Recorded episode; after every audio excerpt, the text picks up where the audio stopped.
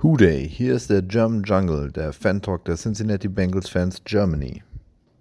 So, dann herzlich willkommen zur nächsten Folge des German Jungle Podcast. Ähm, ich bin der Erik und ich habe heute wieder meine beiden äh, Podcast-Freunde dabei. Hallo Steven. Eine wunderschöne gute Tageszeit.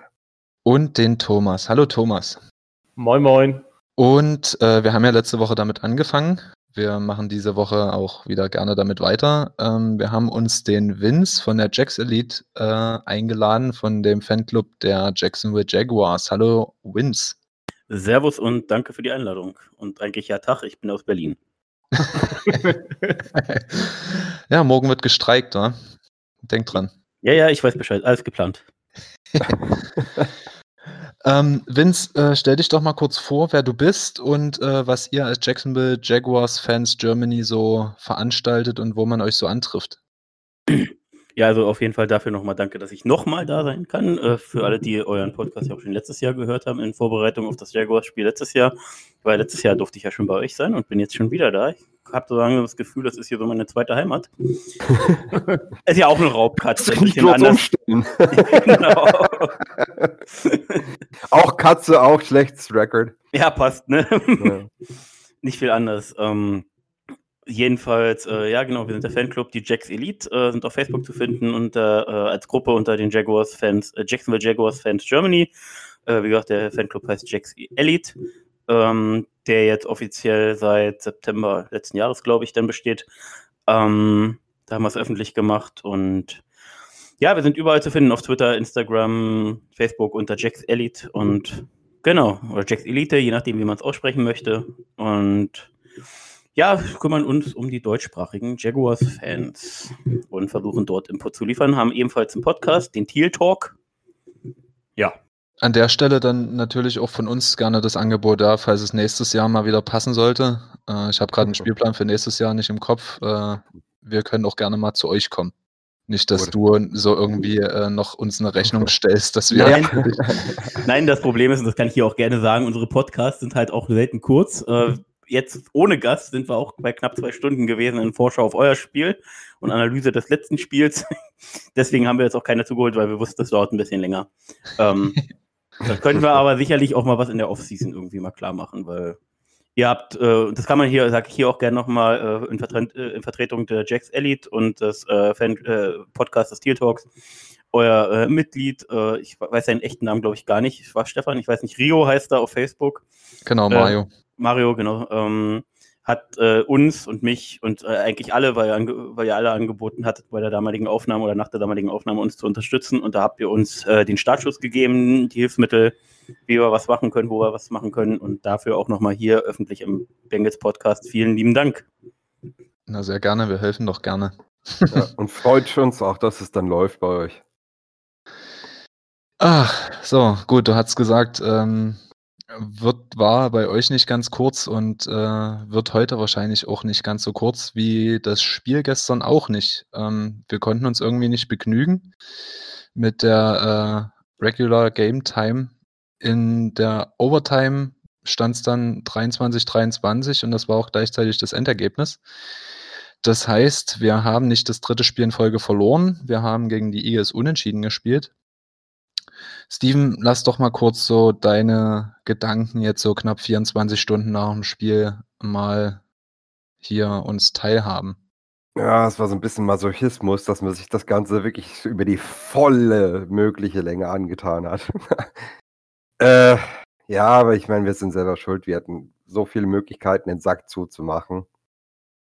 Ähm, haben über weite Strecken geführt, haben Turnover-Battle gewonnen mit den zwei Interceptions. Wentz hat einen rabenschwarzen Tag gehabt bis relativ spät im Spiel. Aber wir haben es trotzdem nicht gebacken bekommen. Und das war halt äh, ein bisschen frustrierend. Vor allem, ja, wir hätten das Ding am Ende echt doch gewinnen können, ohne Probleme. Aber wir haben uns einfach selbst auf ein Bein gestellt. Okay, Thomas, siehst du das irgendwie anders? Nein, also geht da eigentlich alles mit. Das ist, also für mich und ich denke mal für Steven auch und für den Rest auch, ist es eigentlich eine gefühlte Niederlage, weil wir haben den Sieg liegen lassen.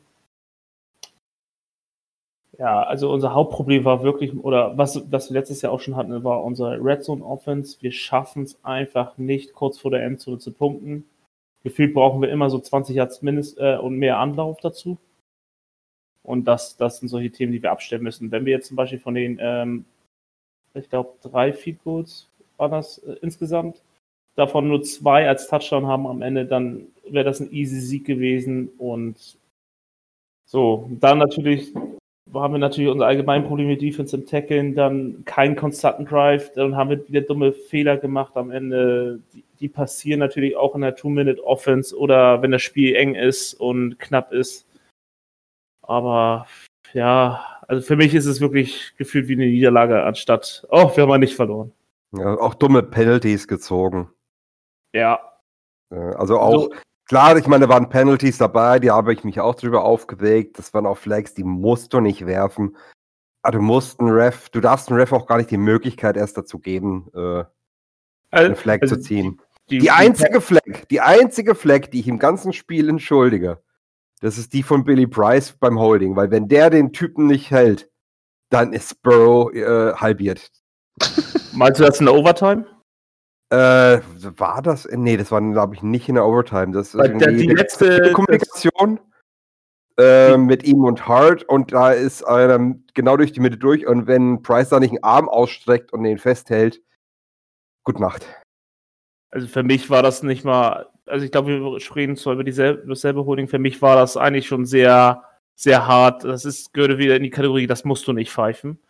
Ähm, das war eins der letzten Strafen. Ja, er hat halt den Arm äh, in der kompletten Länge ausgestreckt und äh, das war außerhalb seiner Box. Da, da ist es ganz schnell eine Flag. Ja, also die Flaggen, für mich haben wir diese Pass Interference Calls gestört, also die wir zurecht bekommen haben. Ähm, klar waren da, also das, das eine wäre dann schon wieder äh, Rahmen, äh, nicht. Ja. Welche waren das?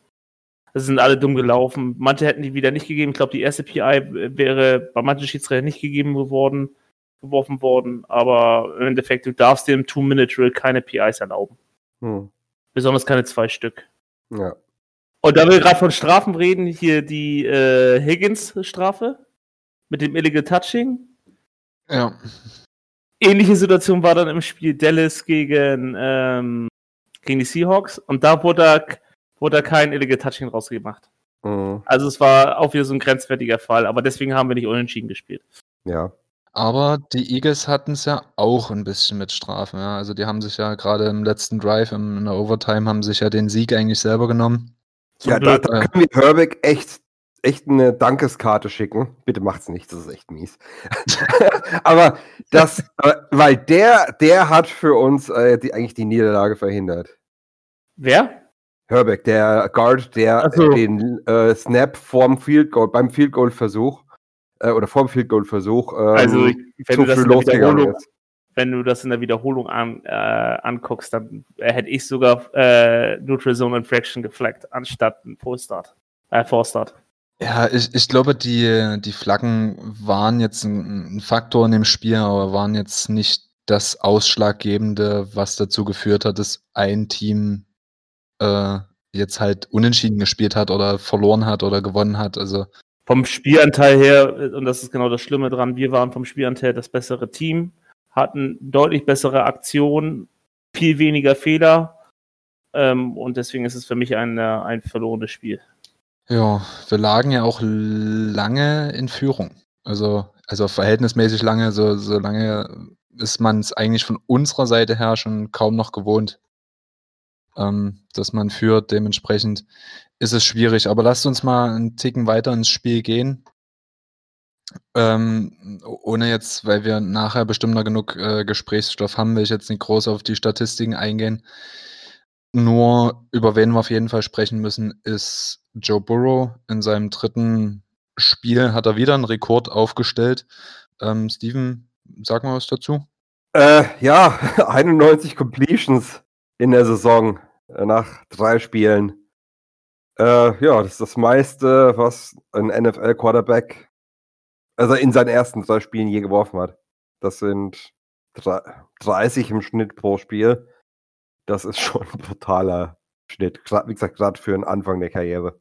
Und das muss man ja auch dazu sagen, dieses Jahr, ähm, wir haben jetzt, Stand jetzt 2020, 141 Mal versucht, den Ball zu werfen in drei Spielen.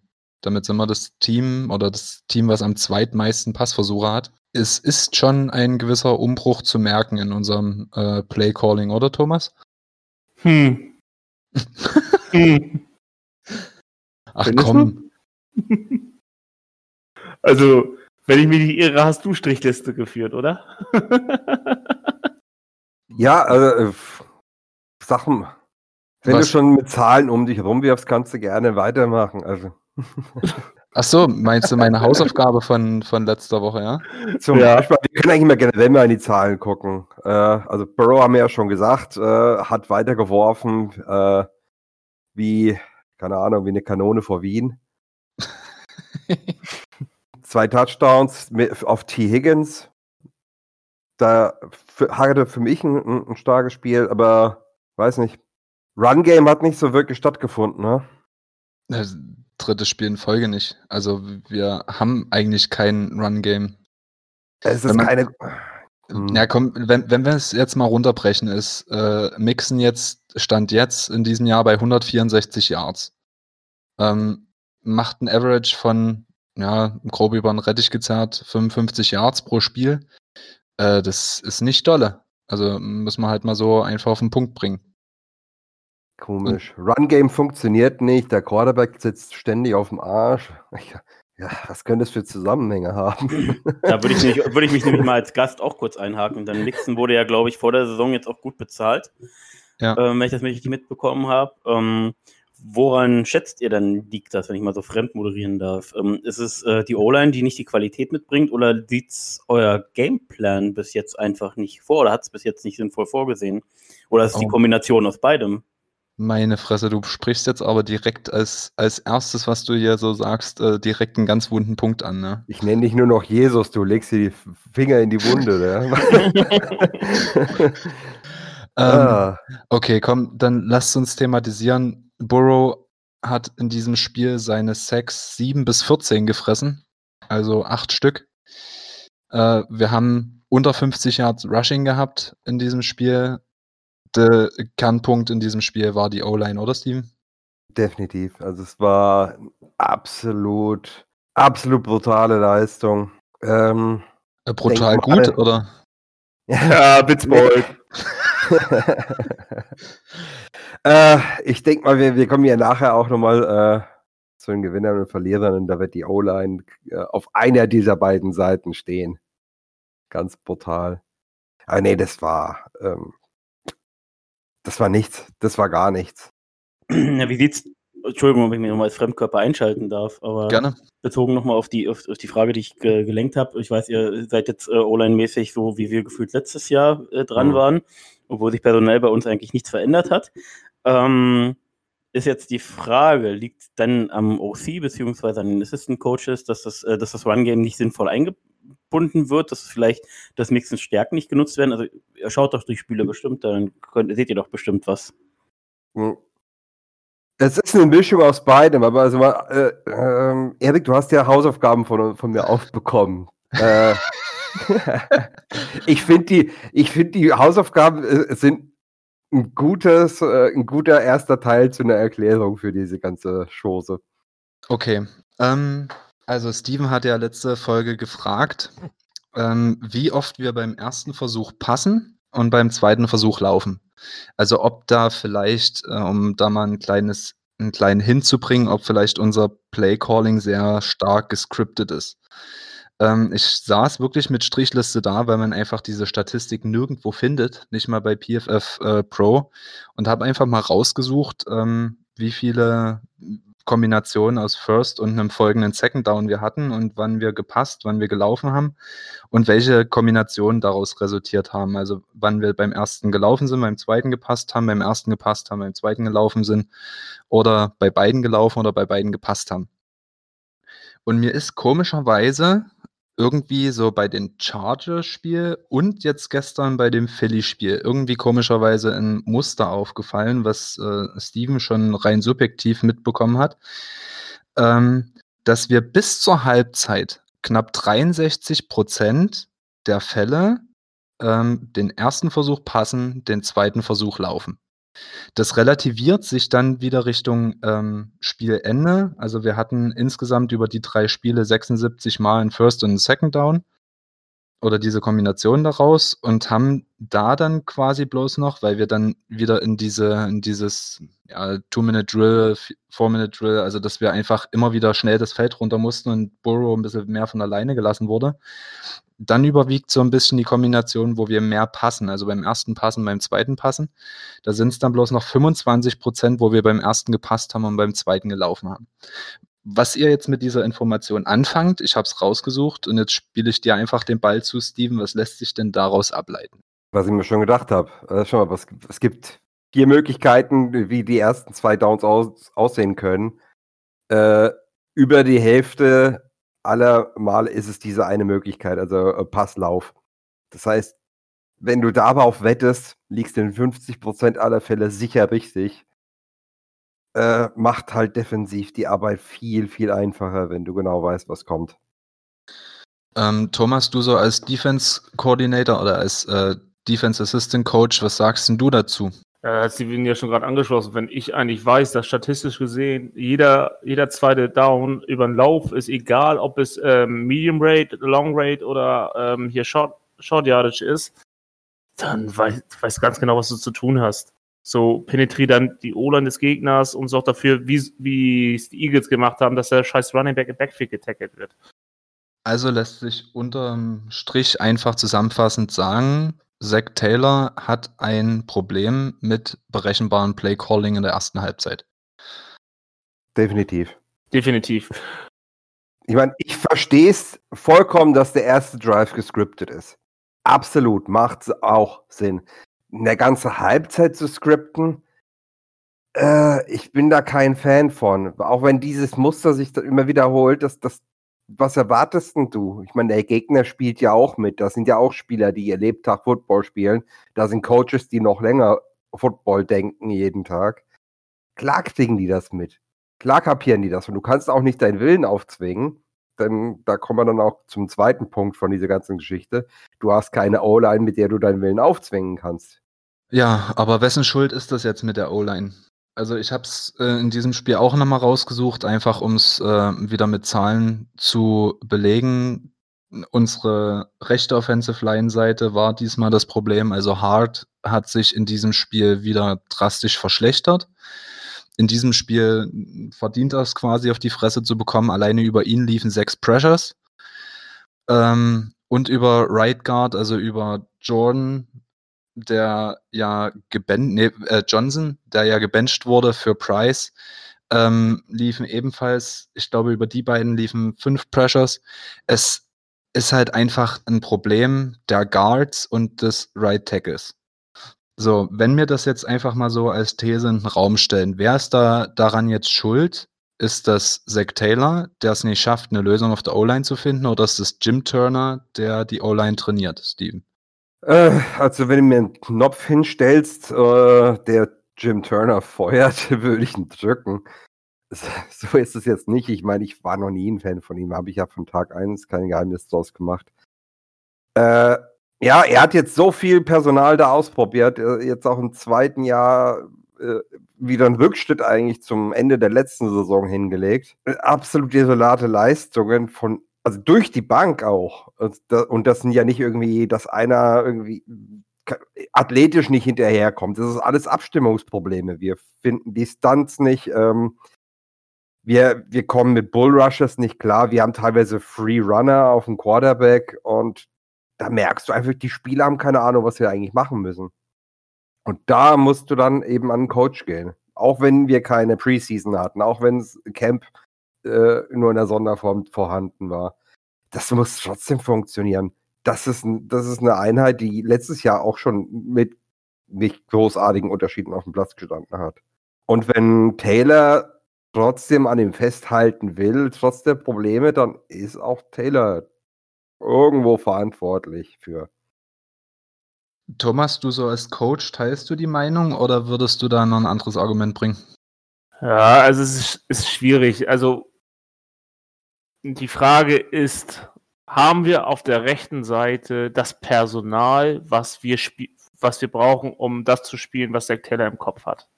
Das ist jetzt mal der erste Punkt. Ist vielleicht liegt der Fehler auch an der Teamzusammenstellung äh, vom, vom, äh, von Duke Turban. So. Ja. Dann ist die Frage, was haben wir, kannst du auch noch unterbrechen, mit was, was für einen Coach haben wir eigentlich in, in Taylor, äh, hier in Turner? Für mich eigentlich ein Coach, der dir super ein Downblock-System beibringen kann. Was spielen wir sehr viel? Zone. Das ist der nächste Punkt. Dann ist natürlich auch die Frage, haben wir die Spielertypen für Zone? Sehe ich jetzt auf der rechten Seite nicht so, weil Bobby Hart ist weder athletisch noch kräftig. Und das gleiche, also Bobby Hart ist grundsätzlich für jedes Schema scheiße in meinen Augen. Aber, aber auf den Guards. Ne, wir haben jetzt, wir haben drei Guards diese Saison, rechte Guards schon gehabt dieses Jahr. Ne, wir haben Billy Price, wir hatten Philo, wir hatten Fred Johnson. Für mich sind das alles eher Typen, die du für ein Downblock-System brauchst und nicht für ein Zone-Scheme. Und wir haben wieder Redmond. Ja, na, noch nicht offiziell, ne? Wart's ab, ich wette mit dir, Redmond spielt am Wochenende. Äh, das Problem ist, ich gehe drauf also ich gehe da mit. Ich, ja. Äh, Thomas, kannst du, kannst du mal kurz erklären, was die Unterschiede zwischen den Blocking Systems sind? Bloß mal kurz so in den Raum geschmissen? Also ein Downblock-System ist einfach, du hast den Typ vor dir, den schiebst du bis äh, zur gegnerischen Endzone und Zone ist sozusagen die ganze Line verschiebt in eine berühmt, be, äh, bestimmte Zone, also in eine Richtung. Ja, also entweder nach links oder nach rechts ist das meistens. Du kannst es dann auch noch teilen, dass du, ähm, dass du sozusagen Half Zone spielst, ne? von Guard bis Tackle spielt äh, Zone in, nach links als Beispiel und der rechte Tackle klappt wie im Passbock ab, um einfach nur die Backside zu beschützen. Also es gibt da mehrere Arten. Und du brauchst dafür auch die Spielertypen. So. So wie, wie, wie ein Running Back auch. Du, ähm, du brauchst äh, in ein Downhill-Blocking-System brauchst du einen Downhill, Downhill Runner, ne, der wirklich wie Derrick Henry ist das beste Beispiel, die Lücke attackiert, durchgeht, wumm. Oder jetzt äh, mit den Jacksonville, da wir sogar haben ihn, ihn ehemaligen Running Back äh, von Ned. So, das ist ein typischer Downhill-Runner. Dann hast du Leute, die ein bisschen flexibler sind und die einfach mit Geduld lesen, was passiert. Ähm, Levon Bell ist das beste Beispiel dafür. Ein relativ geduldiger Running Back. Der ist ein Spieler, der zum Beispiel für ein Zone-Scheme perfekt ist.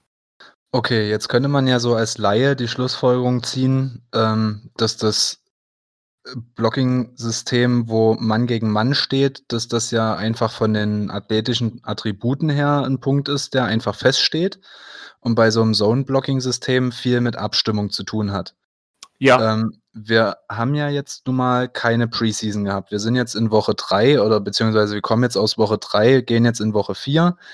Wir hatten keine Preseason, wir hatten wenig die Möglichkeit, eine Abstimmung auf der Line herzustellen könnte man jetzt nicht auch einfach argumentieren, dass man sagt, gebt der Line noch ein, zwei, drei Wochen Zeit. Vielleicht kommt einfach irgendwann der Punkt, wo der Schalter umgelegt wird und die Abstimmungen in dem Zone-Scheme funktionieren.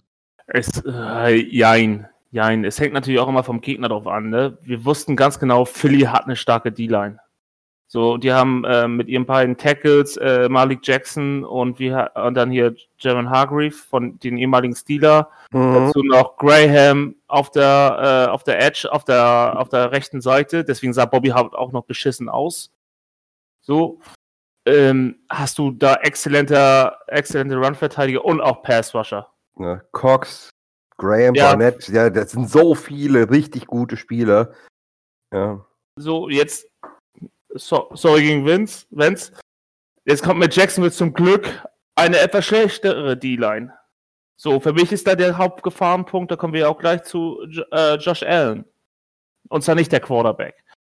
Ähm, da kann es genau, kann es wieder komplett anders aussehen. Also ich weiß jetzt auch nicht genau, wie stark die Jacksonville D-Line ist. So, wir haben jetzt das Glück, dass wir ein Spiel in Ruhe haben. Der nächst, die nächsten zwei Spiele sieht der Sketch schon wieder beschissen aus, was äh, D-Line angeht von unseren Gegnern. Ja, AFC North lebt von D-Line. Ich hake mich da mal ganz kurz ein und äh, töne sarkastisch aus Jacksonville fragend, was ist denn eine D-Line? ja, aber wir haben guten Passwatcher. Ja. äh, ja, aber kommen wir da später noch zu. Ja, ja bestimmt. Also es sind, sind so viele Faktoren. Ne? Wir haben jetzt Browns haben eine starke D-Line. Chargers haben eine starke D-Line. Philly hat eine starke D-Line. Jetzt kommt äh, mit Jacksonville machen wir mal ein Downgrade, aber dann ist sofort wie ein Upgrade da mit den Ravens. Danach spielen wir wieder gegen die Browns. Das wird uns doch mindestens bis Woche 6 begleiten, dass wir hier mit sehr viel Pressure im Run und in der Laufverteidigung haben, äh, mit dem Run und der Passverteidigung haben werden. Aber verstehst du, worauf ich mit meiner Frage hin will? Also ich meine jetzt nach Woche drei ähm, werden jetzt so langsam die Stimmen laut. Zach Taylor steht jetzt, äh, seitdem er bei uns angefangen hat, bei ähm, 2 und 16, wenn ich das jetzt 2, 16, 1 jetzt quasi, ähm, wenn ich das jetzt gerade richtig äh, zusammen addiert habe.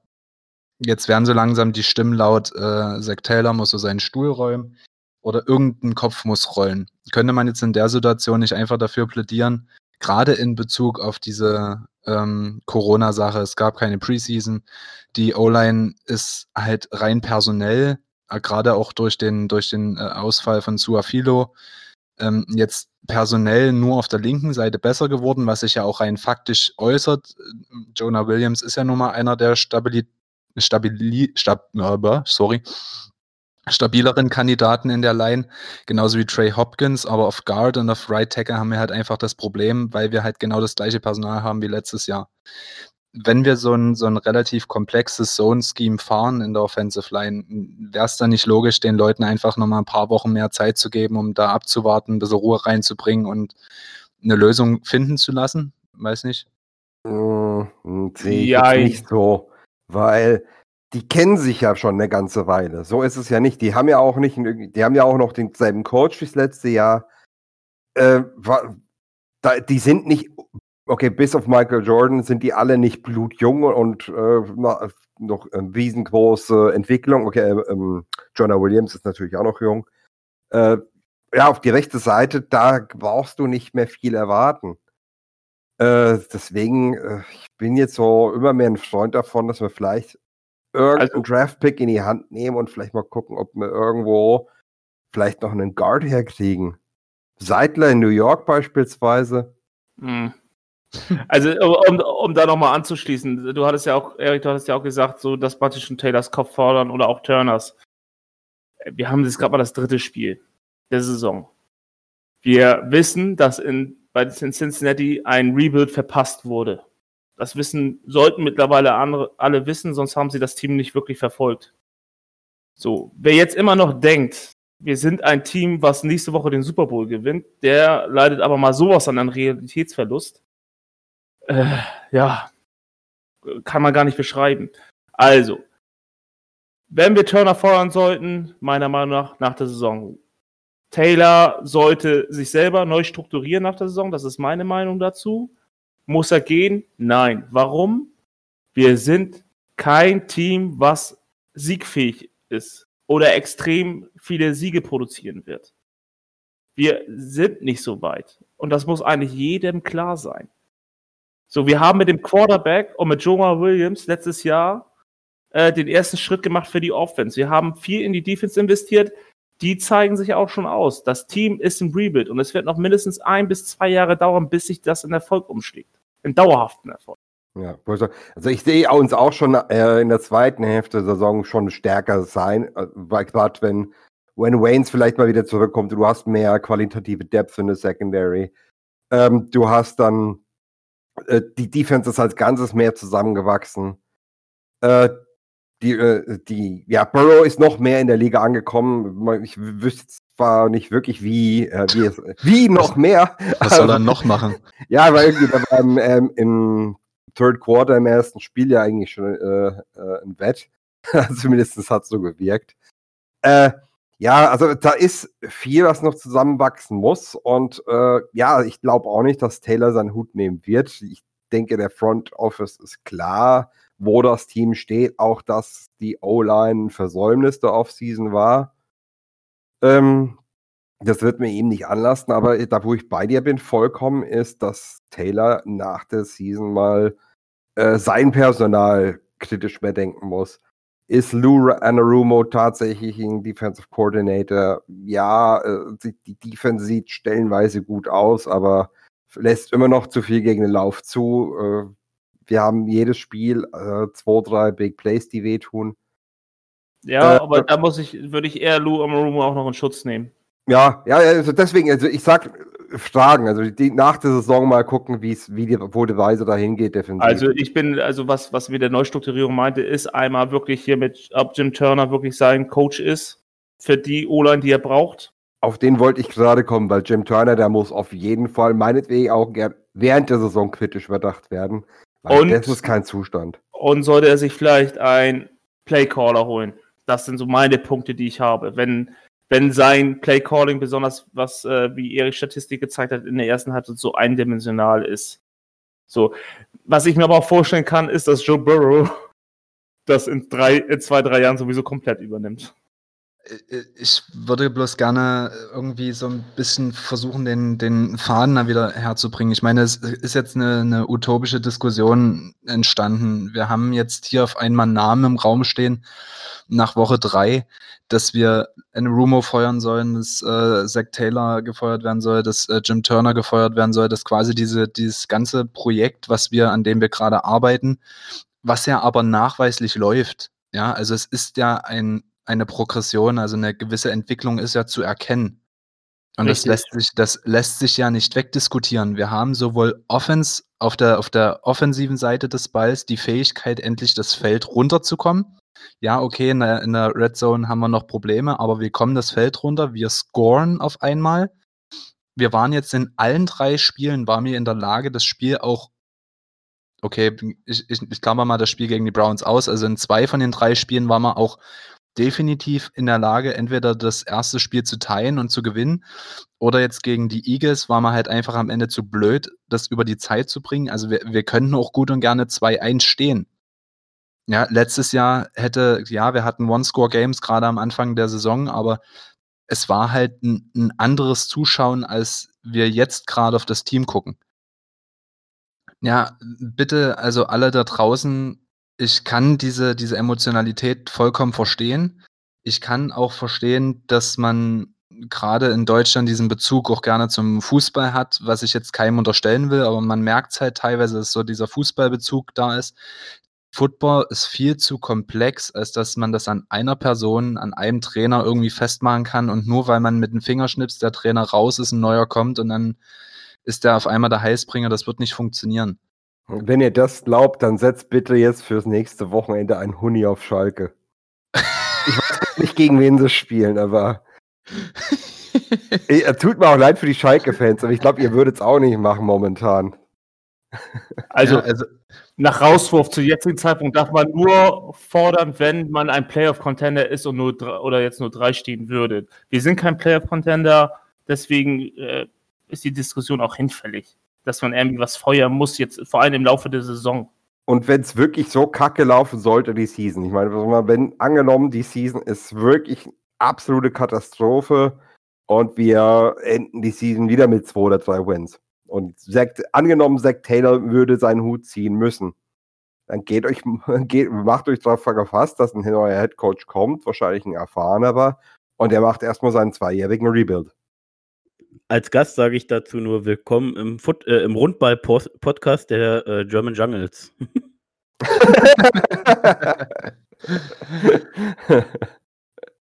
Genau, nur kurz nebenbei. Wie lange fordert ihr schon, dass Doug Marone entlassen wird? Ähm, tatsächlich wir im Podcast gar nicht und auch in der Gruppe sind die Stimmen nicht besonders laut. Oh, ist doch super. Weil, also, da habe ich nämlich letztes Jahr schon mit der Entlassung gerechnet, eigentlich. Ähm, ja, kann ich auch dann dazu was sagen, wenn ihr jetzt wollt, oder ich mache später, wenn wir dazu kommen und wenn, wenn jetzt noch was zu Machen wir später. Ja, Ja, komm. Immer später. Ja, dann machen wir jetzt mal ein bisschen hin. Dann, äh, ja, weil wir sind momentan bei so viel hypothetischen äh, Situationen, dass äh, es wird nicht passieren, wenn irgendwas im Coaching-Staff sich ändert, wäre es während der Saison wäre es ein Riesenschock. Warten wir es ab. Aber Fakt ist, und das muss auch so ganz klar gesagt werden, es kann nicht sein, dass Burrow nach drei Spielen 14 Mal gesackt wurde. Wir Nee. müssen anfangen, ihn zu beschützen. Er ist der Quarterback, der am fünftwenigsten Zeit hat, den Ball zu werfen und der Quarterback, der am schnellsten ohne Blitze gesackt wird. Also nur durch äh, Man-on-Man-Matchups an der Line. Das, Das heißt, sind aber auch solche Scheme-Geschichten, ne? Da muss ich einfach Genau, jetzt zusehen, ja. dass ich meinen Running Back öfter zu Hause lasse und für den keine Dump-Off-Möglichkeiten mehr existieren. Ja, genau. Also das müssen wir, und das ist auch ein Schluss, den wir jetzt gerade aus diesem Philly-Spiel ziehen sollten. 8 Sacks, nie wieder. Du machst dir damit Joe Burrow kaputt und was dann passiert, wenn so ein hochtalentierter ähm, Quarterback kaputt gemacht wird in seiner ersten Saison, haben wir an Andrew Luck gesehen. Und ich glaube, wir wollen alle nicht, dass mit Burrow das gleiche passiert wie mit Luck. Genau. Okay, gut. Gut, So. kommen wir mal kurz zum Spiel wieder zurück. Wir haben jetzt so viel Negatives besprochen und ähm, an der Stelle auch Gruß an Hans Toni. Ich hoffe, wir haben jetzt versucht, so alle deine Fragen ein bisschen abzuarbeiten. Ähm, ich glaube, ich brauche jetzt nicht zu erwähnen, dass jetzt kommen wir so langsam in diese Rubrik Gewinner, Verlierer, dass ähm, die O-Line als Verlierer des Spiels gilt. Ähm, Thomas, hast du ansonsten noch einen Verlierer des Spiels gegen Philly? Ja, also leid es mir tut, äh, Joe Mixon ist ein Verlierer. Das liegt jetzt nicht an seiner persönlichen Leistung, sondern an den Umständen. Ähm, das Run-Design klappt nicht. Oder die Seitenruns klappen nicht. Die O-Line blockt nicht. Er wurde schon wieder so massiv im Backfield getackelt. Teilweise sogar äh, bis zu 10 Yards tief am Ende. Ja, also. Ja, und es wird ihm halt ja auch abgezogen von seiner, äh, von Genau. seiner Statistik. Also er hat jetzt Das gibt 17 bestimmt für 60 49. Yards, 70 Genau, hat haben. Ja, genau. Da- da- Dadurch ist er bei 17, ähm, ähm, Yard, äh, 17 Versuche oder 17 Läufe für 49 Yards. Das ist beim Durchschnitt von 2,9, glaube ich, gewesen. Das ist. Das tut mir leid für den Jungen. Der, der, wenn das läuft, dann hätte er hier ein 150-Yard-Spiel gehabt. Und man muss mal sagen, er hat sich einen Frust dann einfach mal von der Seele geblockt. Also das sah richtig gut aus, was er da gemacht hat. Genau, das wollte Ja. ich an dieser Stelle auch positiv erwähnen. Er hat in diesem Spiel so dermaßen einen Schritt nach vorne gemacht, was das Pass-Blocking anging. Ähm, also da hat er versucht, gerade über die äh, rechte Seite noch viel mit zu unterstützen. Dass es semi viel gebracht hat, äh, wissen wir jetzt nur, haben wir oft genug drüber gesprochen, aber ich teile auf jeden Fall die Meinung, Joe Mixon ist ein Verlierer einfach des Spiels. Und man muss halt auch ganz klar sagen, ja, er hat durch die O-Line seine Probleme, aber er wurde jetzt auch bezahlt und irgendwann muss er halt auch anfangen zu liefern. Also entweder Zach Taylor findet eine Lösung, um ihn ins Spiel zu bringen, oder er muss halt selber zusehen, dass er mal mehr als äh, 49 Yards verbuchen kann. Positive Yards. Also ohne, ohne Tackles wären es äh, 78 gewesen, Steve. 78 sogar, wow. Ja, aber mit Zach Taylor hast du eigentlich auch einen Verlierer des Spiels genannt. Äh, ist jetzt 0-10 mit bei One-Score-Games. Findet da einfach keine Lösung. Findet keine Lösung auf O-Line. Play-Calling ist berechenbar. Äh, ja, ähm, sieht für einen Headcoach nicht gut aus. Nee, leider nicht. Ja. Einen würde ich vielleicht noch mal mit reinwerfen. Wen denn? Green. Läuft da eigentlich noch irgendwas außer Slants? Ja, Die läuft da eigentlich auch halbherzig. Außer Ten wenn er outs. genau weiß, wenn, er der, wenn der Ball zu ihm kommt. 10 Outs. Okay, ja. Das fand ich, das fand ich ähm, extrem, extrem bezeichnend, als ich so ein bisschen versucht habe, ein paar Statistiken für das, ähm, äh, für das Spiel zusammenzusuchen. Äh, wie dieses Jahr sein Receiving Chart aussieht. das ist halt einfach, der hat 10, also der hat ja insgesamt 13 Reception jetzt dieses Jahr. Mhm. Und zehn von denen hat er ähm, zehn Yards tief between the numbers gefangen. Also zwischen den Nummern, zwischen den Hashmarks in der Mitte. Mhm. Also, ich weiß nicht, was mit ihm los ist. Diese, diese spektakulären Catches an der Seitenlinie. Ich weiß nicht, ob er einfach gesundheitliche Probleme hat oder ob er halt einfach keinen Bock hat. Ich mag es mir irgendwie nicht so richtig äh, anmaßen zu, zu beurteilen. Darf ich da Ah. was zu sagen? Weil ähm, ich äh, glaube, er ist ja das letzte Jahr nicht nur ausgestiegen, weil es im Team nicht lief. Naja, er war ja auch wirklich verletzt und äh, er geht jetzt auch auf die 30 zu, beziehungsweise hat die 30er-Marke ja jetzt, glaube ich, geknackt, wenn ihr, ihr dürft mich korrigieren, wenn ich falsch Nee, liege. hat er ja. Ähm, das kann jetzt schon sein, äh, weil für die Outside, äh, für die Deep Threat brauchst du eine gewisse Geschwindigkeit, weil sonst kann dich auch ein äh, Nummer 3, 4 Corner äh, decken. Ähm, da brauchst du die Athletik und äh, alles, was ich jetzt in den Zusammenfassungen gesehen habe, ist, dass er das nicht mehr hat. Aber wenn er eben eine sichere Anspielstation auch noch über die Mitte wäre, bringt er das ja trotzdem als Team noch einen Mehrwert, weil er, ist nun mal, er hat nun mal gute Hände, das muss man ja fairerweise zusagen. Mhm. Also eigentlich.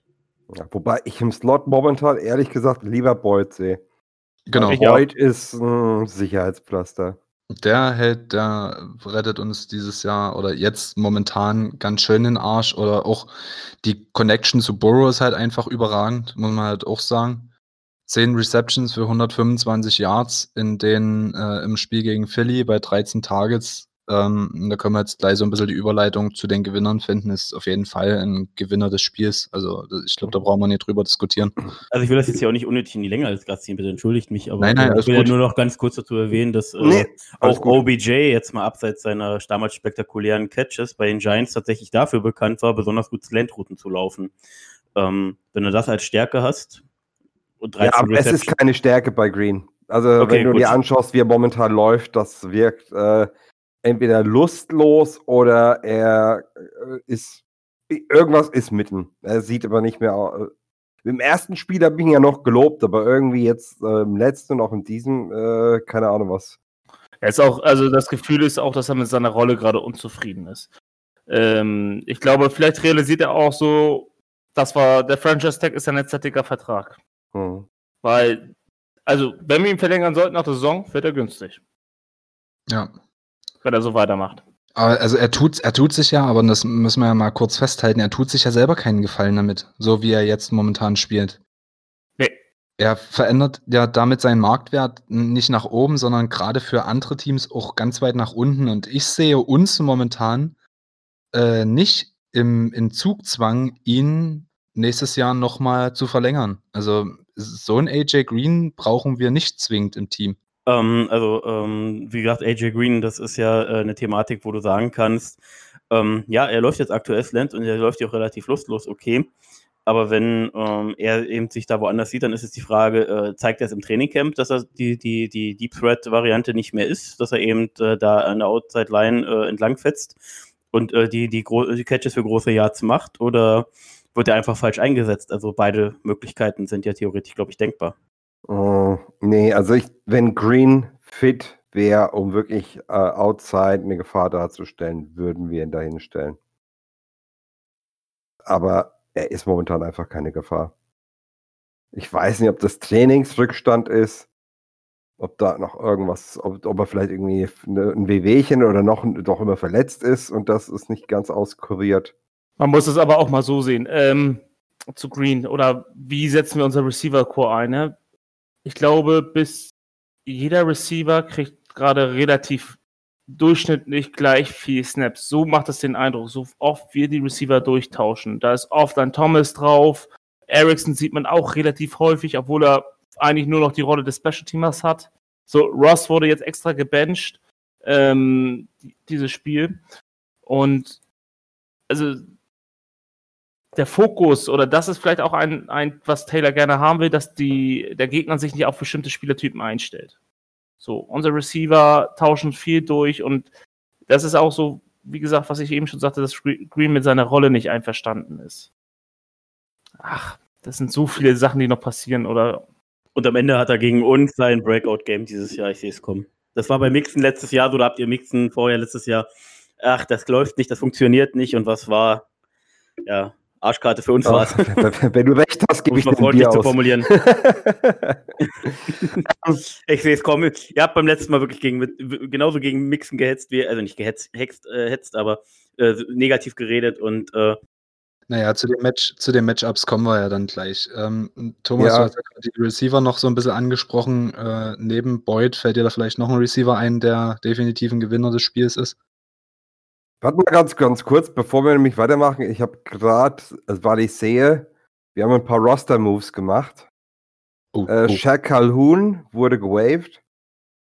Äh, Keaton Sutherland äh, ist in den 53-Man-Roster äh, befördert worden. Oha. Ja, und das war der Move. Also ein Guard äh, entlassen und ein Guard befördert. Aber Sutherland war doch der, der, der gegen Miami letztes Jahr so scheiße aussah, ne? Mm, Ich bin mir jetzt nicht sicher. Äh, Das habe ich wieder verdrängt. Dieses Spiel, das war so psychische Folter. Ich habe eigentlich erwartet, dass wir mal von Amnesty International abgemahnt werden wegen sowas. Na gut, weiter im Text. Also, ja, genau. Der nächste Receiver, der so ein bisschen Gewinner ist, ist natürlich T. Higgins, unser Second-Round-Pick. Hat seine beiden ersten Touchdowns gefangen, ähm, hat fünf Reception für 40 Yards. Da auch ein Tiptoe-Catch mit dabei. Der ist auf jeden Fall ein Gewinner. Sehr schön. Gut, ist glaube ich, auch offiziell Starter. Ja, so wie ich das mitgekriegt habe, ja. Hm. Hat Ross jetzt inzwischen komplett verdrängt. Was, ah, was eigentlich wundert, ne? Nee, aber T. Higgins, ich dachte ja auch wirklich erst, T. Higgins wird erst später in der Season wirklich mal äh, Einfluss auf Spiele nehmen. Äh, aber der ist viel weiter, als ich dachte. Er kämpft um Bälle. Äh, also er gefällt mir wirklich und auch die Touchdowns hoch verdient. Ich habe mich mega gefreut für ihn. Also wir saßen, wir haben tatsächlich, also in unserer Podcast-Crew mit einem äh, von mir guten Freund der Patriots, äh, den Podcast, äh, nicht den Podcast, den Draft live verfolgt. Und wir waren alle sehr, sehr überrascht, was teilweise für Receiver vor T. Higgins gegangen sind.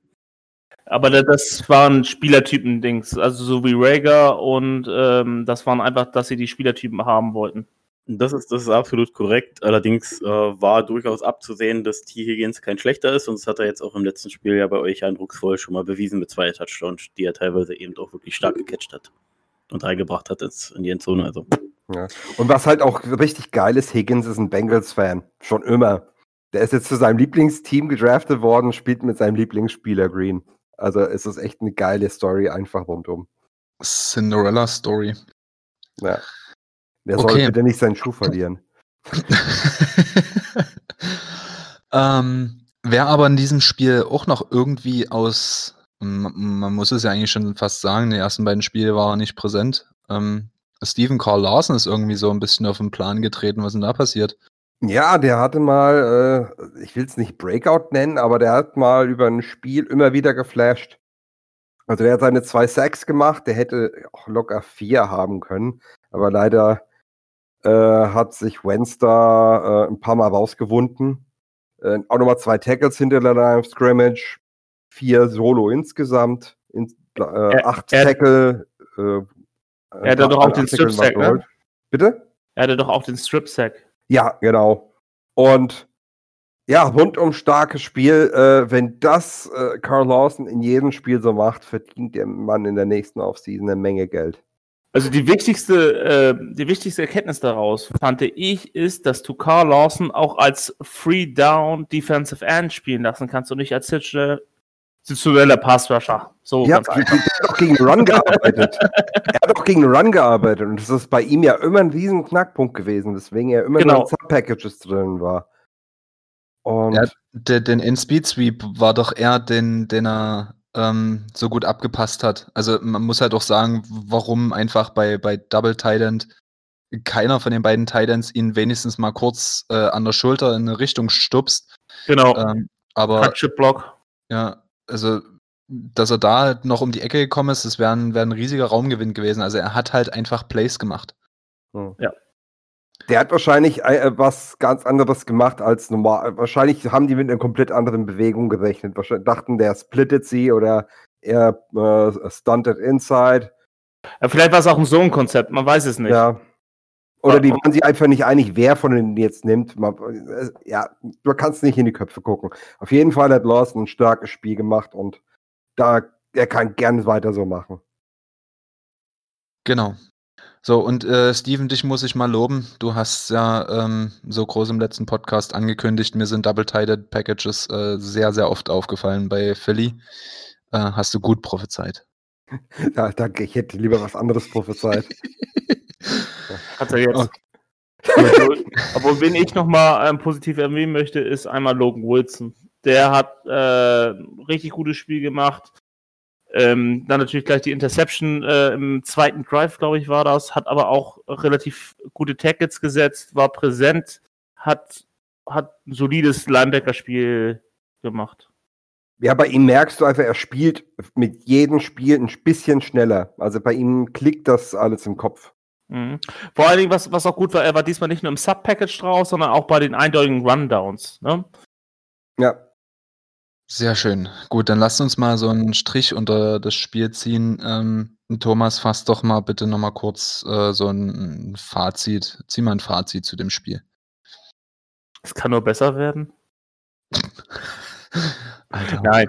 Also, Fazit Offense, wir müssen die O-Line in den Griff bekommen. Das Passspiel läuft, aber ohne ein funktionierendes Run-Game werden wir keine Spiele gewinnen, weil wir auch kein Time-Management betreiben können. Defense, bis auf die beiden letzten Drives der jeweiligen Halbzeit, eigentlich ein solides Spiel. Okay, Steven, hast du noch sonst noch was dazu zu sagen? Ich habe einen Fun Fact. Wir haben als Franchise, als Team haben wir nämlich nochmal einen Rekord geknackt. Einen Historischen. Was denn? Äh, ja, also beziehungsweise wir haben ihn gleichgestellt. Und zwar, wir haben jetzt 15 One-Score-Games in Folge verloren. Super. Ja, also 10 unter Taylor, 5 davor unter, ähm, sag, bin ich blöd? Marvin. Marvin, danke. Ähm, ja, und der Rekord wurde aufgestellt von Chicago Cardinals zwischen 1938 bis 41. Das ist mal ein guter Rekord. Schön. Das Danke. war das war ein World War II Record. ja, haben wir eingestellt. Meine Fresse, World War dachte, 38 bis 41, da ist der Zweite Weltkrieg losgegangen. Ich dachte, wir kriegen jetzt mal so ein bisschen eine Positivkurve, ja, und jetzt kommst du mit so einer Scheiße um die Ecke. Also nee, man muss mal zu sagen, also ich habe ja vor der Season gesagt, Philadelphia dürfte, dürfte schwer das, Spiel, das schwerste Spiel sein für uns. Ähm, die. Eagles sind in einer anderen Situation. Äh, wir haben es uns selbst schwer gemacht. Äh, ja, ich hoffe, dass die Spieler richtig sauer sind auf sich selbst, dass wir das Spiel hergegeben haben. Äh, und ich hoffe, dass wir es an den Jaguars auslassen. Okay. Ich enthalte mich an dieser Stelle. Benimmregeln sind mir geläufig. alles gut, alles gut. Wehr dich, wo du kannst. So, ich würde gerne aber noch zu dem Spiel sagen, dass man, ähm, ja, Fazit sollte auf jeden Fall sein, beschützt dein Quarterback, also beschütze äh, Joe Burrow und dass die O-Line sich etwas mehr an Trey Hopkins und Jonah Williams orientieren sollte. Und das muss man vielleicht an der Stelle, wo die O-Line so viel auf die Fresse bekommt, ja auch mal positiv erwähnen. Die beiden haben auch in den letzten drei Spielen immer sehr solide gespielt. Es ist also nicht die gesamte O-Line, die das Problem ist, sondern die sollte man dann auch positiv erwähnen. Gerade Trey Hopkins, der wieder ähm, bei 54 Pass-Snaps null Pressures jetzt zugelassen hat gegen Philly. Was nicht einfach ist gegen die Tackles. Ähm, also hat auch ein, ein super Spiel gemacht. Und äh, ich finde trotzdem, trotz alledem, dass unsere Defense quasi wie Tag und Nacht zu letztem Jahr aussieht und dass wir dieses Jahr auf jeden Fall noch zwei, drei, vier, fünf Spiele gewinnen werden. Keine 13, aber vielleicht die Hälfte mit ein bisschen Glück. Und vielleicht fangen wir jetzt diese Woche gegen Jacksonville an. Nochmals, ich enthalte mich an dieser Stelle. Ähm, Mann, Vince, ja, mal das Spiel. Ja, genau. Lass uns mal über euch sprechen jetzt. Wir haben jetzt genug über uns gesprochen. Ihr seid jetzt, äh, ihr steht 1-2, also ein Spiel gewonnen, zwei Spiele verloren, habt jetzt zwei Niederlagen in Folge gegen die Titans und Dolphins. Ähm, habt irgendwie eine Offseason so ein bisschen Unruhe mit äh, Fournette gehabt. Wie hast du so die Offseason bei euch jetzt erlebt? Ja, fairerweise muss man dazu sagen, das ist nicht die erste Offseason um Fournette, die äh, besonders ist. Das fing ja damals schon an, als er gedraftet wurde und das erste Bild, was er in Social Media gepostet hatte, war ein Bild aus einem Flugzeug, glaube ich, ähm, mit äh, stapelweise Geld vor ihm. Ähm, das war jetzt noch kein Trouble, aber das zeigte, in welche Richtung möglicherweise sich seine Karriere und seine, sein Bezug zu seiner Karriere entwickelt. Und aus meiner Sicht hat es genau diesen Weglauf genommen, der da schon angedeutet war. Ähm, nicht ohne Grund äh, wurde er entlassen. Nicht ohne Grund wurde er nicht, nicht von der Waiver geclaimed. Das bedeutet, jedes Team hatte die Möglichkeit, seinen Vertrag zu übernehmen und sich nicht in einen Wettbewerb um einen Vertrag mit ihm zu begeben, sondern man hatte ihn an der Stelle über den Waiver, wo man dran war, hätte man ihn claimen können. Hat auch kein Team zugeschlagen, auch kein Team war bereit, einen Viert- oder Fünftrunden-Pick im letzten Draft für ihn herzugeben. Jetzt finde ich, rein sportlich gesehen, anhand der letzten zwei Saisons, ist das nicht unbedingt gerechtfertigt. Das spricht allerdings Bände dafür, was eben er über Social Media äh, sozusagen gezeigt hat, was für eine Persönlichkeit er ist, wie er auch beraten wird. Ähm, zusätzlich eben, dass wir uns jetzt offiziell dann auch von Yannick dann getrennt hatten, durch den Trade mit den Minnesota Vikings. Ähm, dann schon letztes Jahr mit dem Abgang von Jalen Ramsey und Calais Campbell den Abgang sehe ich anders als die anderen drei, beispielsweise, weil Calais wollte man definitiv nochmal ermöglichen, zu einem Contender zu gehen. Anders ist dieser Deal, dass man für Calais Campbell, den besten Run-Defender letztes Jahr, Pro Bowler, All-Pro, in jetzt mehreren Saisons hintereinander nicht für, äh, nur für einen Fünftrunden-Pick abgibt. Ja, er ist teuer, ja, er ist alt, aber genauso weißt du auch, was für eine Maschine du bekommst. Und ich glaube, das zeigt jeder, der die Ravens auch nur ansatzweise mal verfolgt oder ein Highlight. Ja, ich weiß, aber jetzt rein auf Calais Campbell äh, bezogen, sieht, glaube ich, jeder diesen Impact in Highlights oder auch in dem kompletten Spiel, den er da hat. Leider. Wirklich leider. Man sieht es wirklich. Ja, und ihr hättet echt gern mehr verlangen dürfen, ohne Scheiß. Ja, ich denke, ich denke eher, das lag eben wirklich, also ich kann es mir eben zumindest vorstellen, auch wenn es nach außen nie getragen wurde, aber auch der Umgang mit Calais zeigt, dass man immer sehr respektvoll gegenüber war, gegeneinander, also gegen, nee, miteinander war, so, dieses Wort habe ich gesucht und ähm, daher erkläre ich mir diesen Deal, dass man zu ihn zu einem Contender geschickt hat und äh, Kansas City hatte schon vor den dritten Vertragsverlängerungen nicht das Cap für ihn. Und wenn du dann einen Fünftrunden-Pick äh, von den Ravens bekommst, dann so it be, er hat genug geleistet, ähm, das, ich, ich deute das als Respekt ihm gegenüber, dass man nicht ihn irgendwo hingeschickt hat, wo, er, wo man mehr bekommen hätte, er aber äh, auch in Anführungsstrichen nur unten rumgedümpelt hätte in der Liga. Ach, Respekt ist Wettbewerbsverzerrung. Nein, frisch geschickt wurde sicherlich nicht. Aber man wird mit, den, mit, den, man wird mit ihm gesprochen haben, welche Team ja. vermutlich, also nur ganz große Glaskugel hier, aber das ist äh, meine einzige Erklärung dafür, wie dieses Ding da zustande kam. Ja. Dass man ihm, wahrscheinlich mit ihm gesprochen hat, welche sind Teams für dich und wo, und dann eben, wo kriegen wir das beste Angebot her und wenn eben Teams wie die Patriots etc. oder wer auch immer gesagt hat, wir haben hier nicht das Cap für ihn oder wir geben aufgrund des Alters und der äh, Vertragsstruktur nur einen Sechs-Runden-Pick und die Ravens geben Fünf-Runden-Pick, na dann so it be. Man hat Jamal Adams ja immerhin auch zu einem seiner Wunschteams abgegeben, hat natürlich aber einen ganz anderen Gegenwert bekommen. Ja. Ihr habt ja auch einen neuen Mann, der uns ganz besonders am Herzen liegt. Äh, wie macht sich denn Tyler Eifert bei euch, der alte Hillbilly? Man muss tatsächlich sagen, ähm, ich finde schon mal gut, dass er alle Spiele bis jetzt verletzungsfrei überstanden hat. Das ist schon mal das, schon mal sehr positiv hervorzuheben an, anhand seiner Historie. Man ja. muss auch fairerweise dazu, äh, zugestehen, dass äh, die Titans jetzt nicht extrem in unser Passspiel eingebunden werden. Also wir spielen oft auch mit Two Titans Sets, aber wir sind oder wir haben aktuell ähnlich wie ihr ein ordentliches bis, also ich würde sogar rein faktisch gesehen noch, noch ein besseres Receiver Core, vor allem in der Tiefe. Ähm, in der Tiefe, in oh. der Tiefe habe ich vor allem betont. Ähm, ich glaube, du kennst unseren Receiver-Core nicht. ja, das werden wir ja jetzt sehen. sehen Lasst mal ausstehen.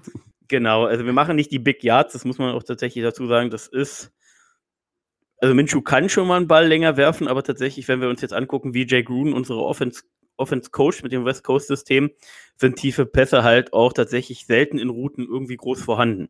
Und wenn dann nur dafür, um die Defense auseinanderzuziehen und dann eben den Underneath-Spieler zu suchen.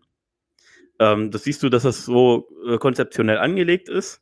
Eben eine sichere äh, Percentage, also nicht umsonst hat er gegen die Colts 95% seiner Besser angebracht. Bei drei Touchdowns, äh, keiner Interception und hat trotzdem, glaube ich, gerade mal 200 Yards geworfen. Also, ähm, das zeigt vieles. Das war bei den Titans schon ähnlich, obwohl ich schon ein bisschen mehr in die Tiefe geöffnet hatte, was aber auch mal wieder zwingend notwendig war. Ich fange kurz mit der Offense an. Ähm, James Robinson äh, also überzeugt so wahnsinnig. Also, als wir alle im Podcast zum Beispiel oder alle in der Fangruppe in die Saison gegangen sind und dann war auch noch Fournette weg, der einzige, okay, den mochte ich nicht, aber spielerisch war zumindest produktiv oder konnte produktiv sein. Ähm, war es so, okay, wer soll denn jetzt eigentlich den Ball laufen? Haben wir überhaupt einen Running Back, der, der, der spielfähig ist? Und jetzt überzeugt dieser undrafted Rookie äh, James Robinson aus Illinois State so dermaßen, dass er in Woche 1 gegen die Colts den Rekord für den Undrafted Rookie Free Agent Starter Week One Rekord gebrochen hatte. Hm. Gegen die Titans, glaube ich, im Durchschnitt sechs Yards gelaufen ist. Und jetzt letzte Woche äh, auch bei nur, bei nur elf Carries auch zwei Touchdowns gelaufen hat, auch wieder mit einem Schnitt über vier. Ähm, was einfach daran geschuldet ist, und da komme ich jetzt mal direkt kurz direkt im Anschluss dazu, nämlich unsere große Baustelle, warum es aktuell auch 1-2 steht. Ihr habt über eine Defense gesprochen. Ich frage mich, ob wir eine haben. Aber ihr Ach. habt doch, ihr habt doch äh, der Defense jetzt nun mal auch mit äh, Joe Schobert in, äh, auf Mittellinebacker und ähm, im Draft mit CJ Henderson die Defense ja auch adressiert. Warum sieht es denn da so schlecht aus? Und gerade auch mit Caleb Jason ähm, als Defensive End. Warum siehst du jetzt die Defense da so krass als, äh, als Schwachstelle? Also es ist ja. natürlich jetzt hier ein bisschen unterhaltsam äh, sozusagen dargestellt gewesen, kurz von mir. Ähm, ja, wir haben Edge Rusher. Ja, wir haben zwei sehr gute Linebacker. Und Henderson ist veranlagt, hat auch zwei gute Spiele gemacht und war halt im letztes, also letztes Spiel hat er halt sein Rookie-Spiel gehabt. Mit, dass jemand äh, vor ihm down gegangen ist und er den Contact gar nicht erst sucht, weil er dachte, das Play ist abgebrochen, weil er die Zonenverteidigung falsch gespielt hatte und einen Pick hätte machen können und der Safety sich dann auch dachte, ey Junge, das ist deine Zone da hinten und das ein Touchdown wurde. Ähm, gleichzeitig ist unsere, ist unsere Safety-Baustelle äh, eben eine riesige Baustelle. Unser Starting Free Safety Jared Wilson ist äh, jetzt noch bis bis nach dem Spiel bei euch raus und dann entscheidet sich, ob er zurückkommt auch erst. Unser Backup hat Momente, aber eben nur Momente. Joe, äh, Josh Jones, unser neuer Strong Safety, äh, ehemals Packers, letztes Jahr Cowboys, aber da war äh, Inju äh, Season Injury verletzt. Hat er gar nicht gespielt. Ähm, überzeugen nicht. Äh, unser zweiter Cornerback existiert eigentlich gar nicht mit Trey Herndon. Also, wenn ihr und ihr habt ja einen zweiten und einen dritten Receiver, wenn der auch nur ansatzweise in meine Route läuft, dann denkt sich Trey Herndon, nee, nee, da, da, da dem gebe ich jetzt mal fünf Yards Vorsprung und dann versuche ich noch ranzukommen und verschätzt sich aber jedes Mal um fünf Yards. Stellen wir Ross hin, dann sind es zehn. wer, ist, wer ist ein Ross? In die, in die falsche Richtung, aber zehn. Euer zukünftiger Receiver. Nein, äh, nein, nein, nein, nein, nein, Ross, ist, Ross ist, die, äh, ist dieses, was, was sein könnte, aber leider nicht ist. Genau. Ähm, ja, und äh, jetzt wieder zur Analyse. Ja, wir haben zwei Edge Rusher, die aber äh, nicht produzieren können, weil es tatsächlich die einzigsten sind, die auf Pass Rush geschickt werden. Und wenn du halt äh, in 95 aller Defense Plays nicht blitzt und nur deine vier Mann an der Line sozusagen kämpfen lässt, hast du ein konstantes Mismatch, weil du immer vier gegen fünf O-Liner schickst. Gut, jetzt sind es im kommenden Spiel nur die Bengals O-Liner, aber trotzdem ist es prinzipiell mathematisch ein Mismatch. Ja, aber äh, das hat nichts zu heißen. Also die Eagles haben eigentlich auch nie geblitzt. Das waren immer nur Vier-Man-Rush. Ja. Oh. Ja, nicht nie geblitzt. Also, sie muss, also okay, ich habe so unser, unser, unsere Olan ist nie blitzen. Sie mussten nie blitzen, weil sie auch so Pressure erzeugt haben. Genau, das wollte ich gerade sagen. Ja, also haben wir okay, so, unsere Olan ist zwar konstant auch beim Foreman Rush eingebrochen, aber sie haben schon ein paar Mal geblitzt. Ja, ja, das war. Man muss ja fairerweise dazu sagen, dass aber die Eagles auch einen ganz anderen Inside Pressure bringen mit Fletcher Cox, Malik Jackson und wer auch immer da noch in, drin auf der Three-Technik oder Nose-Technik stehen kann. Ähm, Hargreaves. Genau, Hargreaves. Ähm, diese Qualität bieten wir Inside einfach nicht, weil wir haben wirklich, was Passwash angeht, nur diese beiden Spieler da stehen. Davon Hamilton überzeugt mich, unser Rookie aus Ohio State, unser Drittrunden-Pick als Nose-Tackle. Der ist im, im Run-Stop definitiv bemerkbar, hat auch schon Ansätze von Passrush gezeigt, auch wenn er halt noch nichts Sehbares äh, zu Buche stand. Ähm, aber unsere Three-Technik, unser ehemaliger First-Round-Pick, Taven Bryan, er hatte letztes Jahr gute Ansätze gezeigt, sodass ich dachte, okay, wenn er jetzt ein gutes Trainingcamp hat und sich jetzt sozusagen jetzt die Starterrolle hat, dann kann es aufwärts gehen. Er ist null Existenz, deswegen habe ich vorhin so spaßig angesprochen, Defense Tackle kann auch Tackles machen. Ähm, er ist nicht vorhanden. Er, er, er bringt seine körperliche Anlage und diese körperliche Anlage hat er. Das sieht man auch im Spiel. Ähm, er setzt es nicht um. Also es fehlt, da sowohl an, an, an Skills als auch an vielleicht auch Willen, äh, sich wirklich hundertprozentig reinzuhauen. Es fehlt an Spielintelligenz bei ihm. Ähm, es fehlt an ziemlich vielen bei ihm leider. Und das ist sehr, sehr schade, wenn man sich anhand der, der Körperlichkeit äh, einfach anschaut, was er was er Stärke technisch mitbringt, was er in Quickness äh, auf der Position mitbringt, ist es einfach wahnsinnig schade. So, und dann hast du halt. Alter, der ist 6'5? Ja. Eieieiei. Äh, äh, also sorry, dass ich euch jetzt unterbreche, aber wir haben ja natürlich auch einen gewissen Bildungsauftrag. Ähm, kannst du mal kurz sagen, was ein Three-Technique ist? Ja, ich war zwar ehemals, auch wenn nur sehr, sehr kurzfristig Offensive Line-Spieler, ähm, der Three-Technique-Spieler steht allerdings, bitte, äh, Coach Thomas, ich bin manchmal bei Defense, also ich liebe es der Defense zuzugucken, aber wo jetzt genau, meines Wissens nach steht er auf der Außenschulter des Guards. Also im Endeffekt Voll, zwischen Guard und Tackle. vollkommen korrekt. Genau. Deswegen Obwohl, eben. Erik, wir reden hier seit Wochen schon über Free-Technik und jetzt fängst, stellst du die Frage? Ja, Das ist auch sorry. absolut okay. ähm, ich bin manchmal, Und bin mir das ist manchmal nicht sicher. Wochen, was du machst. Nee, das ist absolut okay und das finde ich auch gut, dass ich mal herausgefordert werde. Also wie gesagt, äh, ich wusste jetzt nur nicht, ob äh, nee, Inside, Inside Guard Schulter konnte es nicht sein, es konnte nur die Outside Schulter des Guards sein. Also auf der Defense sehe ich bei euch einen großen Vorteil und zwar auf Mike habt ihr Joe Schobert. Der war Ja, bei den Browns Joe- vorher.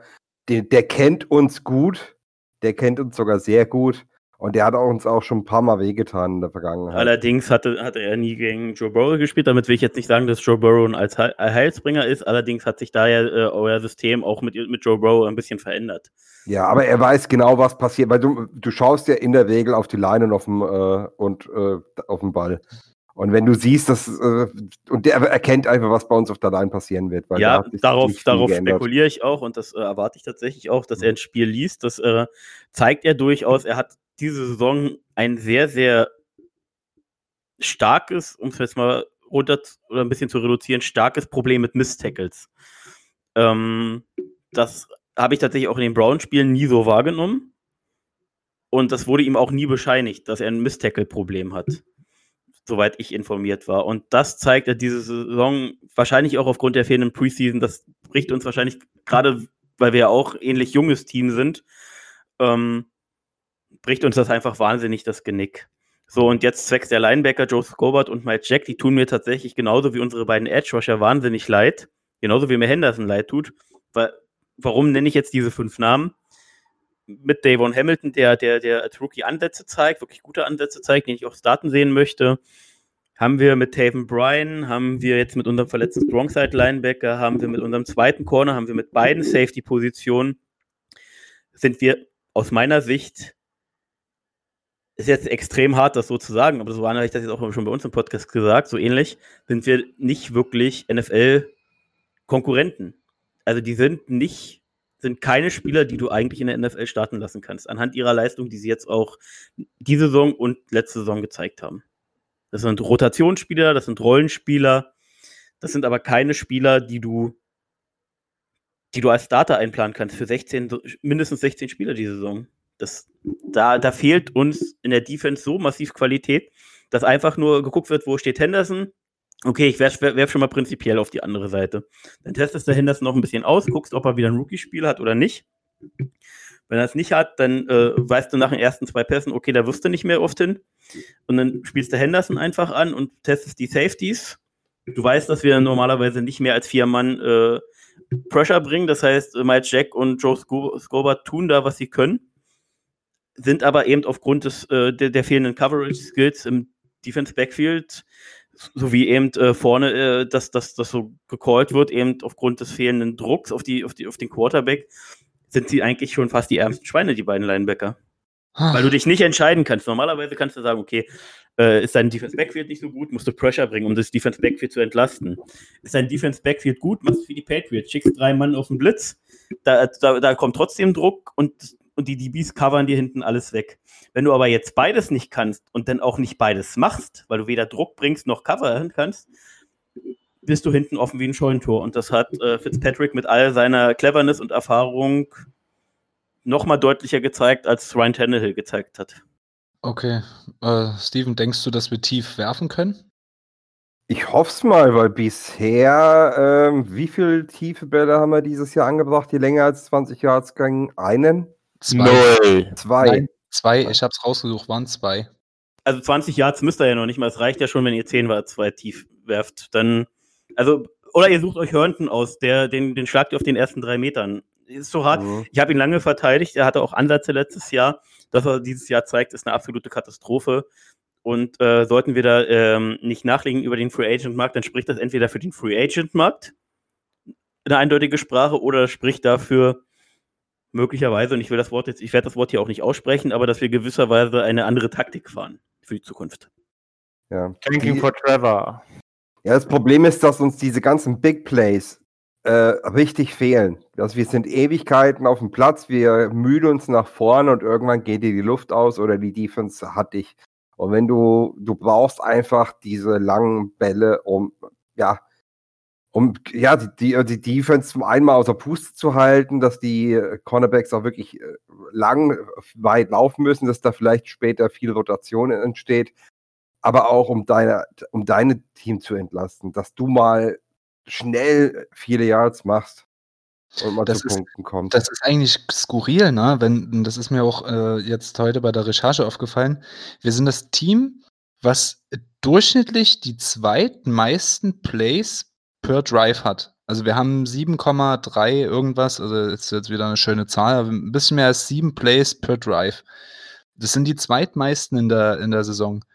Wir schaffen es aber nicht, ähm, diese Anzahl der Plays in Time of Possession umzuwandeln. Einfach, weil wir den Ball nicht gelaufen kriegen. Und ich habe die Hoffnung, und äh, tut mir leid, Vince, wenn ich das jetzt so ausspreche, aber ich habe wirklich die Hoffnung, dass wir gerade gegen euch, genau wie letztes Jahr, so ein kleines Breakout mit Mixen haben. Das Mixen einfach Downfield kommt, gerade aufgrund dessen, weil eure ähm, Inside Defensive Line oder Interior Defensive Line nicht ganz so stark ist wie die, die wir bisher hatten und die wir die nächsten vier Wochen haben werden. Also das müssen wir auch mal ganz klar sagen. Der Blick in die Zukunft ist jetzt auch nicht unbedingt berauschend für unser Laufspiel. Ja, meine Hoffnung ist so ein bisschen, dass uns im Gegenzug wieder unsere, äh, unser möglicherweise jetzt veränderte Schemes, weil wie gesagt, unser Strongside Linebacker fällt mit äh, Kreuzbandriss auf und der war für unser System schon wichtig, obwohl du natürlich als Strongside Linebacker nicht immer auf dem Platz stehst, aber wenn du auf dem Platz stehst, konntest du dich auf Leon Jacobs verlassen. Der hat eben äh, Plays nicht falsch gelesen, der war sehr geduldig, gleichzeitig trotzdem sehr agil, äh, kam ja mit äh, den meisten äh, College-Spielen äh, in den Draft äh, jemals, also er hat die meisten College-Spiele aller Spieler gemacht, bevor er in den Draft ging. Die vier Jahre komplett durchgespielt, jedes Spiel mit da noch, äh, keine Ahnung, Bowls und allem drumherum, hat nichts verpasst und äh, war eben äh, mit seinen 23 Jahren, wo er in die NFL kam, äh, glaube ich, war es, äh, war eben schon, schon relativ erfahren und ähm, war für uns unglaublich wichtig. Und wir vermuten jetzt äh, anhand dieser Verletzung, unter anderem anhand dieser Verletzung und des fehlenden Pressures und weil wir die Spieler dafür haben, durch, könnten wir uns durchaus einen Switch auf die 3-4 vorstellen, was ja auch schon im Trainingcamp äh, probiert wurde. Vielleicht seid ihr jetzt da unsere, unser Testlauf. Ja, ich glaube, eure Depth Chart ist ja auch als 3-4 abgebildet.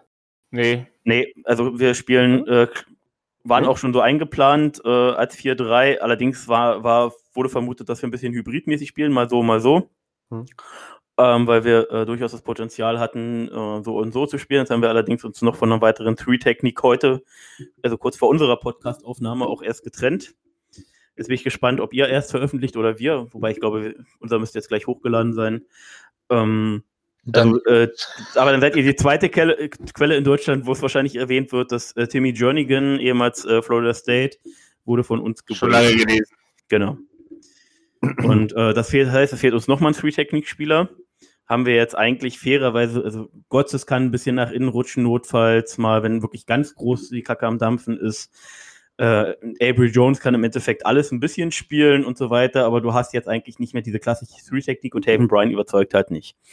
So, Aber ihr braucht doch eigentlich eher bei uns, da wir 4-11 spielen, ja eigentlich eher eine 11-Person, äh, eine Nickel-Defense anstatt ähm, weitere Linebacker auf dem Platz. Ja, allerdings kannst du ja auch in der 3-4 dann entsprechend so umstellen, dass du, äh, dass, Ja, du dann, dass du dann eben umstellst und das äh, Personal entsprechend anpasst. Jedoch könnte es uns eben, äh, weil, wie gesagt, ich finde Mixen nicht so schwach und ich glaube nicht zwingend, dass es an Mixen liegt mit eurem, äh, mit dem, mit dem Erzeugnissen des Laufspiels.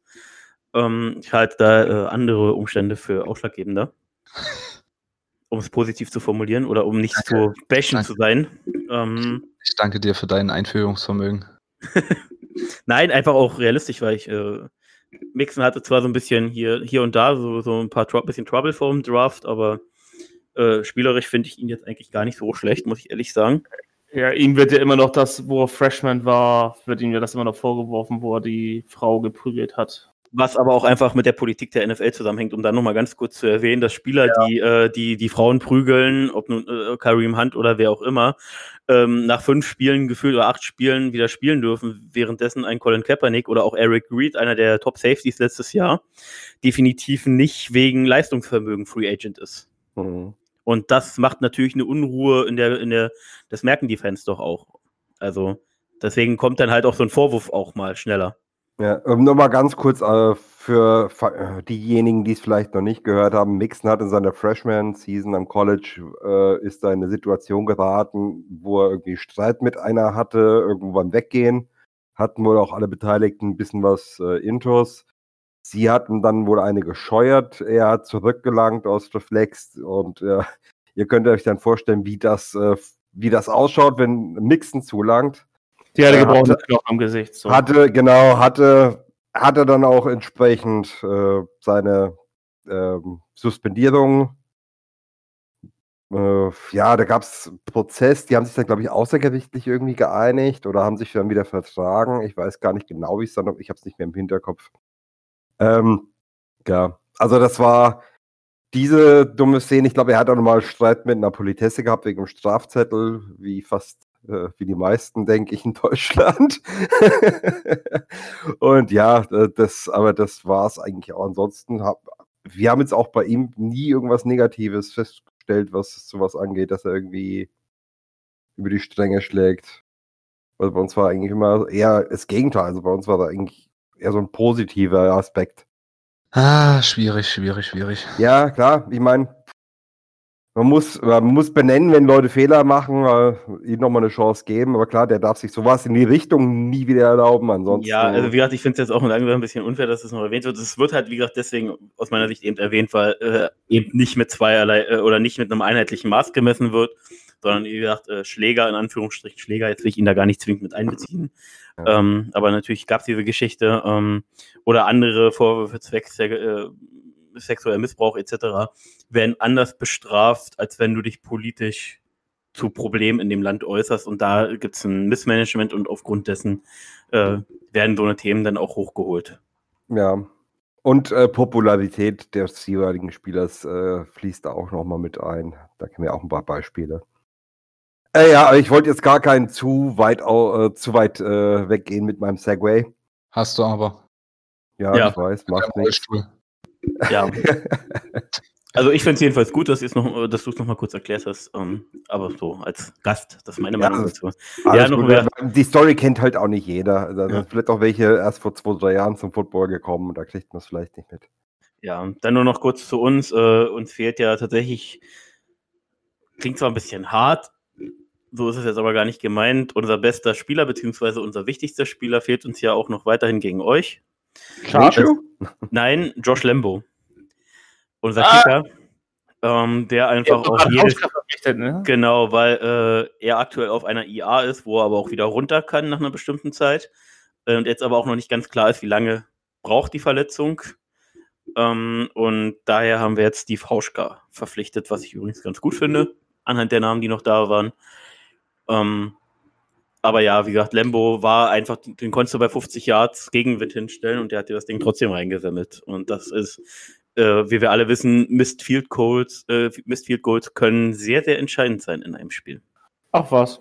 Echt? Warte mal, warte, warte, ich muss mal kurz zwei Wochen zurückdenken. Musst du gar nicht so weit. Ich, ich glaube ja, ne? Mhm, 14 Tage, ja. oh Mann, okay. Ähm, Steven? Ja. Guck mal kurz auf unser Roster und guck mal kurz auf das Roster der Jacksonville Jaguars. Welches Matchup fällt dir denn so ein, worauf man jetzt am Wochenende ein Auge werfen könnte? Äh, ich habe ein skurriles Matchup. Äh, mhm. Äh, und zwar, ähm, da muss ich jetzt aber eine Frage vorab stellen. Äh, wo spielt denn Josh Allen normalerweise bei euch? Hat er eine feste Position oder wechselt er? Er ist schon relativ, also bis jetzt war er relativ fest auf, aus Defense-Sicht gesehen der, der linke Defense-End. Okay, Ja. weil der, Das ist ja auch normal. Du packst deinen stärksten Pass-Rusher auf den rechten Tackle. ja, also wie gesagt, der zwischen Hart und wer auch immer Guard spielen wird, äh, das wird nicht schön. Und auch äh, Jason, glaube ich, wird er ausgesprochen, ist ja Genau. auch ein extrem schneller für, äh, für die Position. Also ich kann mir vorstellen, dass der mehr Snaps sehen wird gegen uns, einfach weil wir über rechts so anfällig sind für Speed. Hm. Ja, Chase Hong spielt tatsächlich bis jetzt aus Defense-Sicht immer den rechten Defense-End, also auf dem Blindside-Tackle. Ähm, und spielt da auch relativ viele Snaps und erzeugt auch durchaus mal Pressure, obwohl ich mir denke, du bist so athletisch, Junge, warum gehst du in den Bullrush?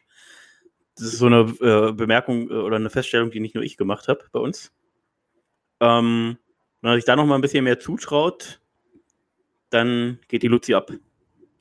Ja, mit Bullrush, das könnte gegen Michael Jordan gut ausschauen, weil Michael Jordan für Bullrushes sehr, sehr anfällig ist. Ja, das Obwohl ja er auch, die Statur dagegen hat. Also aber das ist doch auch, nicht. aber ist doch auch logisch. Michael Jordan war ein Basketballspieler. Und Baseball. Blöder Witz am Rande, es tut Baseball. mir leid. Es tut mir leid. Der muss Aber das kommt auch ein Running Gag. Also keine Sorge. Alles gut. Das Ja. ist okay. Das, das sehen wir dir nach, war. Ja, also das ist, äh, das ist ein Matchup, was ich, äh, was ich äh, ein bisschen Bauchweh dabei habe. Was Second angeht, tut mir jetzt tut mir jetzt nicht sonderlich weh. Und ja, aber ich sehe es auch, äh, wenn Mixon jetzt in dem Spiel nicht aufdrehen kann, dann weiß ich nicht mehr, weil eigentlich ist Jacksonville, das tut mir leid zu sagen, ein willkommener Gegner für Mixon. Ähm, auch für die Offense generell. Kann ich übrigens, da muss ich auch direkt einhaken, kann ich Ihnen nicht sagen, weil im Run, in der Run-Defense, jetzt mal abgesehen von den ersten zwei Drives, die ihr wahrscheinlich hinlegen werdet, weil das ist einfach, die ersten zwei Drives sind bei uns immer eine höllische Katastrophe in der Defense. Ähm, allerdings ist unsere Run-Defense insgesamt nicht schlecht. Wir hatten ähm, Derrick Henry unter vier Yards gehalten. Ich glaube, bei 3,2 war es auch nur. Äh, mit nur 80 Yards bei 25 Carries oder so. Ähm, ist ja schon mal eine Hausnummer und äh, auch äh, trotz des schlechten Anfangs gegen die Colts äh, hatten die keinen 100-Yard-Rusher.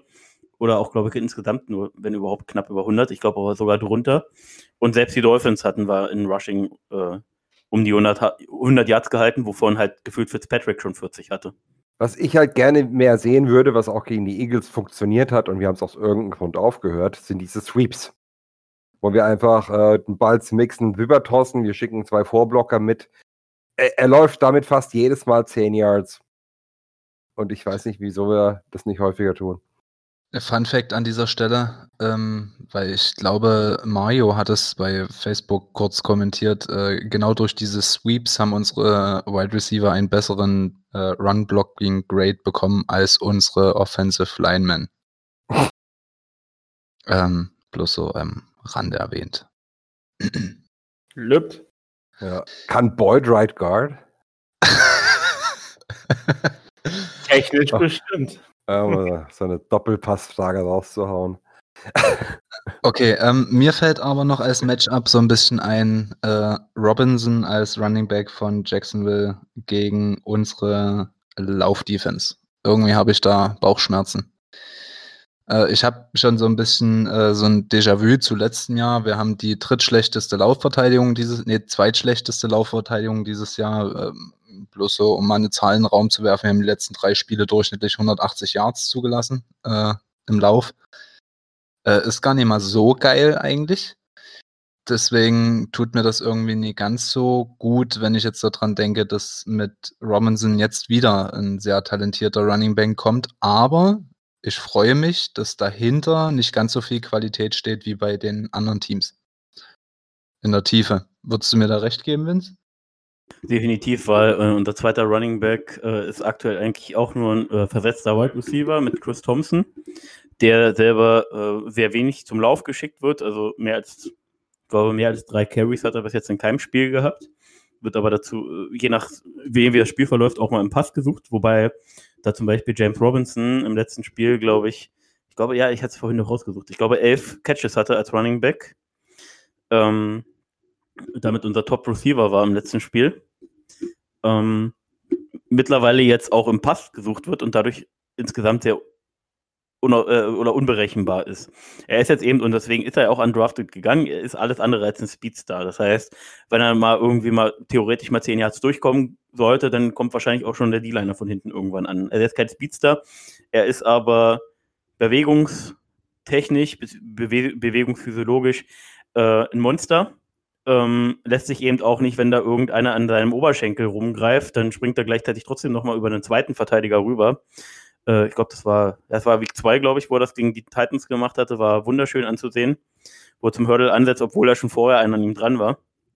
Ähm, das heißt, er ist schwer zu, stop äh, zu stoppen, ist sehr, sehr wendig, gleichzeitig auch quirlig und hat diesen absoluten Willen. Aber er ist eben alles andere als ein Speedstar Running Back.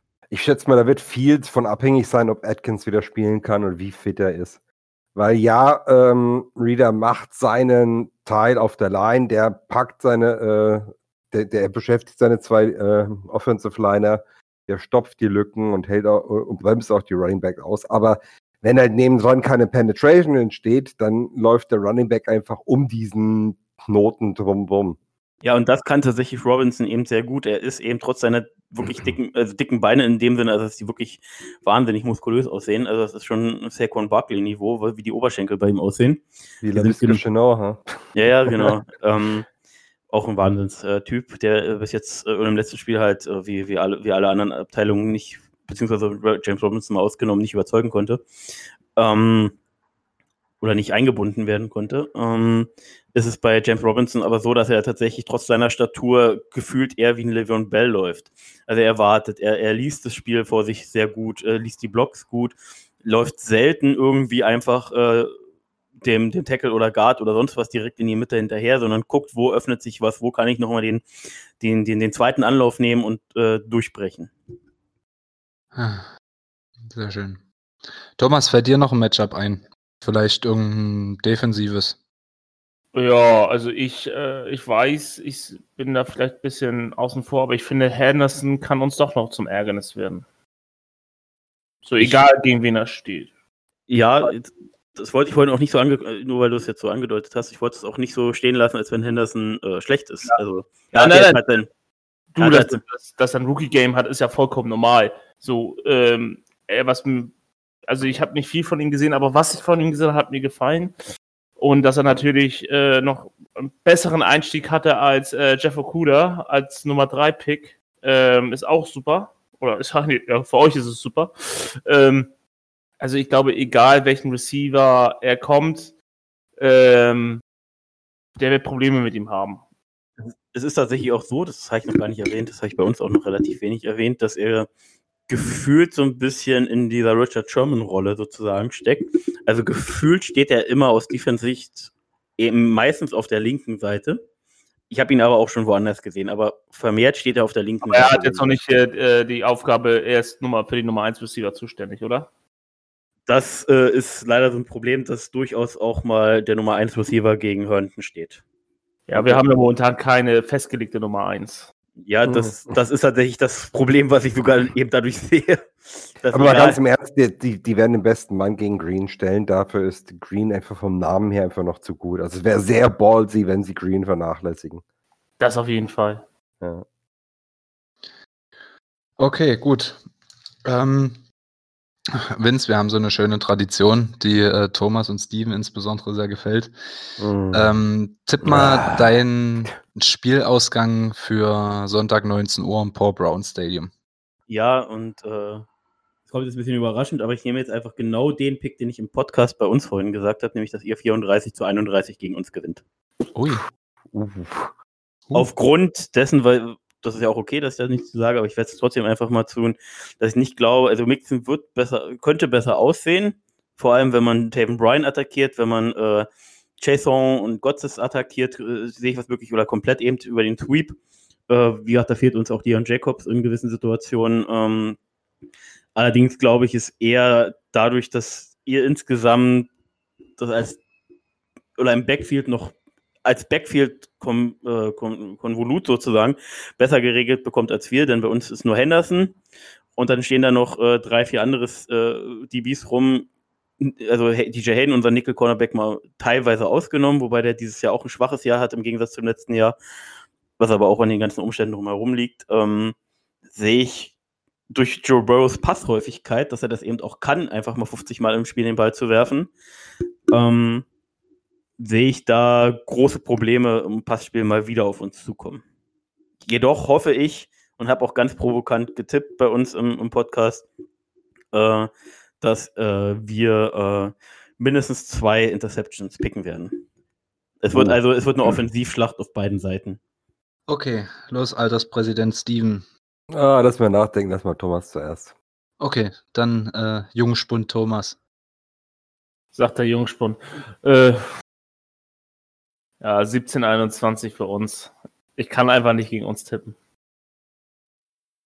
Aber warum nicht? Die Hoffnung stirbt zuletzt. Ah, Steven, ha, ha, haben die grauen Zellen funktioniert? Nee, ähm, Unterm grauen Haar sind doch nicht mehr viele graue Zellen. Die müssen ey, die Haare sind äh, absolut top. Nein. Färbt wie der ehemalige Kanzler. Aha. nee, ta- tatsächlich habe ich da Glück, was Menge und Farbe angeht. Ähm, nee, ich tippe jetzt einfach mal auf ein 28, 23 für uns. Hm.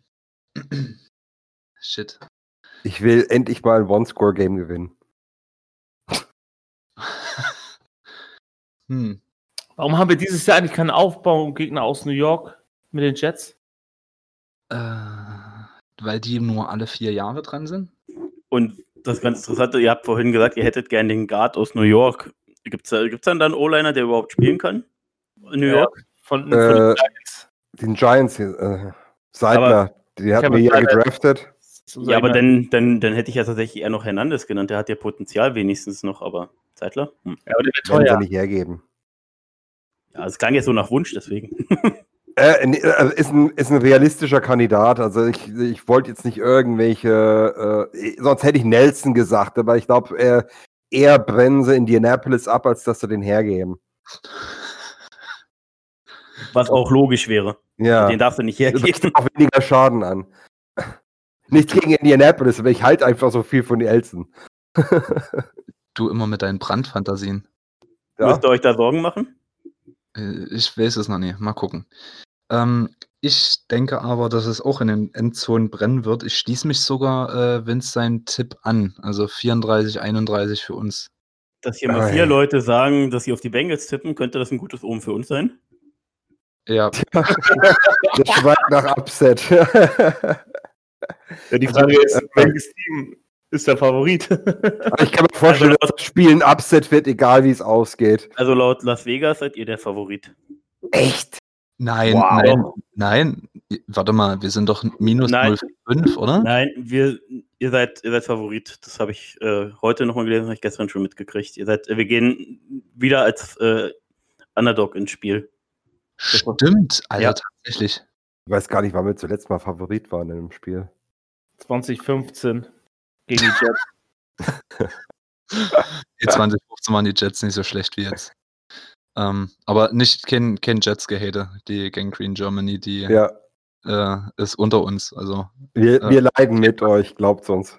Ja, Er ist auch nichts gegen die Gangrene, aber bitte, liebe Gangrene, setzt euch doch dafür ein, dass dieser komische, ich nenne ihn mal Head Coach, obwohl er den Titel nicht verdient hat, doch mal vor die Tür gesetzt wird. Was der da in New York fabriziert, oh Mann. Die haben es geschafft, ihn auswärts zu auszubuhen und Fire Gaze zu, zu chanten in einem Stadion, das nicht ihr eigenes ist und wo nur äh, ein Mindestmaß an Zuschauer überhaupt rein dürfen. Ich habe es gefeiert. Wisst ihr, was eigentlich noch, wo wir gerade bei New Yorker Teams sind, was noch viel schlimmer ist? Dass die, na, das BC 49ers Team über New York rüberfährt. ja, könnte man so formulieren. Aber äh, auch, auch jetzt mal, um den Gedanken mal weiter vorzuspinnen. Ähm, Also wir spielen ja noch gegen die Giants, das ist ja das Schöne für uns. Wie müssen sich denn die 49ers gefühlt haben, sieben Tage nachdem eigentlich deren komplette Mannschaft gefallen ist? Ja, also viele Skill-Positions gefallen ist. Wie, wie fühlen die sich denn da nochmal auf das Turf rauszugehen? Ich würde mal spontan sagen, nicht besonders gut. Mann. Es gab da wohl auch eine Begehung, irgendeine Untersuchung, aber ich habe jetzt nicht gehört, was dabei rausgekommen ist. Da stecken jeweils Milliardäre dahinter, die dafür schon sorgen, dass entsprechende Berichte so oder so mal ein bisschen rauskommen, gerade in den USA. Glaub mir. Ja, Ja, aber aber das ist halt eine Sache, das verstehe ich nicht. Ich als Owner würde mir sagen, hey, das sind me- meine Spieler sind meine Einnahmequelle. Ich muss zusehen, dass sie gesund bleiben. Ich pack denen den besten Rasen unter die Füße, den ich, den ich für, norma äh, für genau das- vernünftiges Geld bezahlen kann. Das ist ja genau das, was es geht. Diese das ist ja eine ganz neue Generation im MetLife Stadium. Und die soll nicht so gut sein. Hm. hm. Ja, aber es ist halt auch Turf, ne? Ist egal, wir spielen im Paul Brown Stadium gegen die Giants. okay, gut. Und vorher gegen uns. Ja, Also, wie hat das jetzt mein Tipp? Ich hoffe aber natürlich und ich sehe auch Chancen, dass wir euch schlagen können aufgrund des Matchups Mixen gegen Scobart und Jack. Äh, unsere Receiver werden von Minshew gut eingebunden. Das wird halt, das ist halt selten oder eigentlich die Saison bis jetzt komplett verteilt. Er legt sich da nicht auf ein Target fest, sondern da werden Cole, Shark, ähm, Conley, Chenault, jetzt kommt auch wieder Westbrook, auch unser Rookie Colin Johnson, werden alle eingebunden, unsere Titans werden eingebunden, Robinson und Thompson werden ins Passspiel eingebunden. Das ist meine Hoffnung, dass wir offensiv variabler sind als ihr. Das ist meine Hoffnung. Also ich habe großes Vertrauen, dass wir jederzeit in der Lage sind, ein Spiel herzuschenken. Ja, kann ich das schriftlich haben, bitte? Kannst du gerne von mir haben. Hast du gerade unter Zeugen gesagt, also ja, das, das kriege ich nicht mehr aus dem Lebenslauf. ist so. Wenn jemand eine Führung verkacken kann neben Atlanta, dann sind wir das. ey, komm, jetzt mal ohne Scheiß, so schlimm sind wir nicht. Komm, wir, wir, wir hacken Ja, jetzt nicht aber auf. gleich jetzt in die ey, Situation Jetzt man dazwischen gehen, weil ja, ganz im Ernst, ich glaube, die Falcons sind bedient genug. Die brauchen, die brauchen uns jetzt nicht. Lassen wir sie mal in Ruhe. ähm, ich glaube, wir hatten noch eine Hörerfrage. Genau, die wollte ich nämlich gerade noch, ähm, noch mal kurz mit einwerfen. Im Preview haben wir ja so ein bisschen abgeschlossen. Jens hatte noch gefragt, ähm, war unser Run-Blocking besser? Ähm, Steven, willst du noch mal kurz was dazu sagen? Ähm, ich verstehe, woher das Gefühl kommt, weil Mixon hat ja doch ein paar positive Läufe gehabt, und die sind halt eben durch diese ganzen negativen Läufe statistisch wieder äh, ausgemerzt worden. Äh, aber von besser würde ich jetzt noch nicht sprechen wollen, weil ins Second Level kommen wir trotzdem seltenst mal. Und äh, an der Stelle vielleicht ein kleiner Fun-Fact. Ich hatte es ja vorhin mal angedeutet. Laut PFF haben drei Wide Receiver und zwei Tight Ends bessere Run-Blocking-Grades als drei von unseren fünf O-Linern. Ähm, spricht jetzt vielleicht nicht unbedingt äh, wieder für die O-Line. Hm. Aber das bloß an der Stelle. Ja, aber Und- immerhin ist Left Tackle kein Problem mehr. Erinnern wir uns als an letztes Jahr. Wie Ja. viele Namen haben wir da genannt? Fünf. okay, und er hatte gefragt, ähm, wieso haben wir so wenige Yards after äh, Contact oder Yards after After Reception? Catch, genau. Genau. Ähm, Thomas, hast du irgendwie ein Gefühl, warum? Ja, konservatives Playdesign. Und das ist nicht mal negativ ausgelegt. Ähm, das, das mag ich auch an diesem Playbook. Wir wollen es Burrow so einfach wie möglich gestalten, den Ball anzubringen. Wir nutzen natürlich auch aus, dass er in enge Windows werfen kann. Aber du siehst ihm halt darum, dass wir sehr viel Kurzpassspiel oder höchstens in die Medium Range ähm, den Ball be äh, bewegen äh, im Pass, dass es ihm halt sehr auf Sicherheit beruht. So, wenn du natürlich viele Underneath Zone wirfst, kommst du meistens nicht in diese Big Plays äh, rein. Dass wir- überhaupt keine Big Plays haben nach dem Catch. Das überrascht mich ein bisschen, ist aber nicht schlimm. Also doch einen hatten wir ja jetzt gegen Philly. Gut, mit, äh, mit Gio. Aber Ja. es liegt hauptsächlich am Play oder am Play-Design.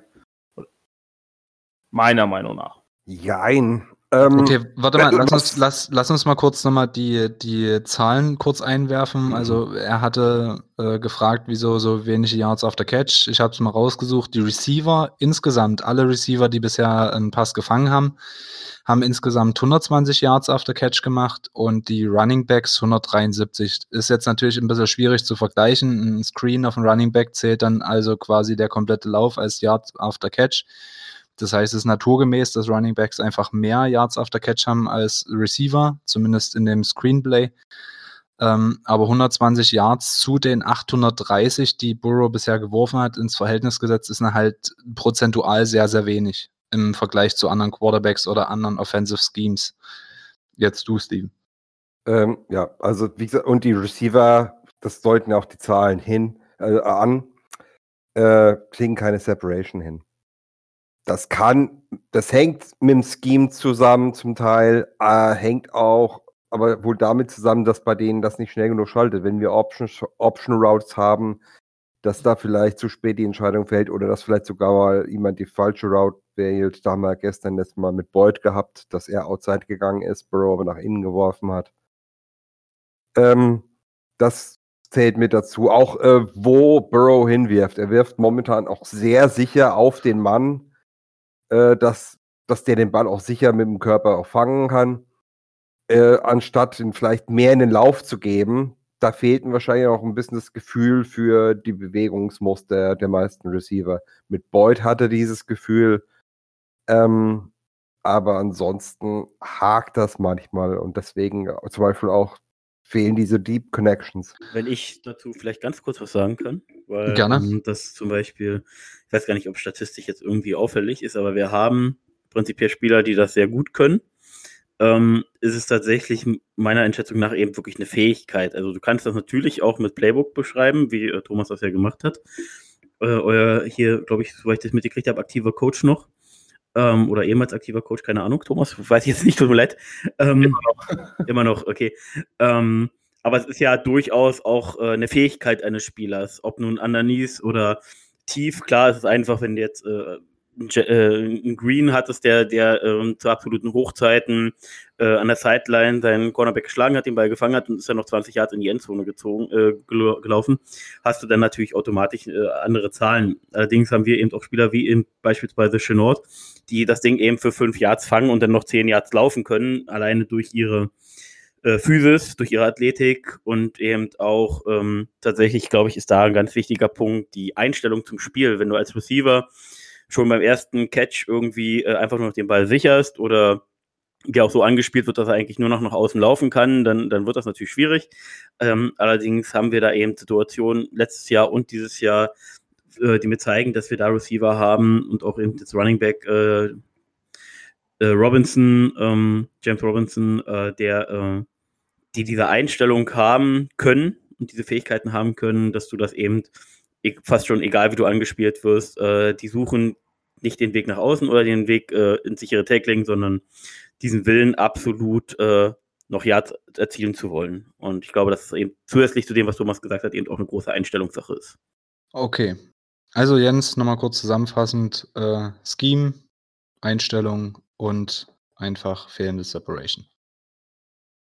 Gut, dann können wir eigentlich gar nicht weiter mehr was kaputt machen, oder?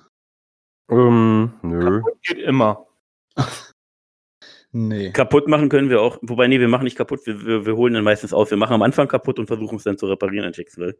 Also solltet ihr, solltet ihr den tollen, also nach dem tollen Kurs, egal wie, auch wenn Marone jetzt ändern will, dass wir auch mal im Angriffsricht starten, solltet ihr, egal wie, ob ihr den Cointoss gewinnt oder wir dann doch wieder in die Defense gehen, ähm, den ersten Drive haben, dann gratuliere ich euch zu sieben Punkten. Abwarten. Noch haben wir keinen Open Drive Touchdown.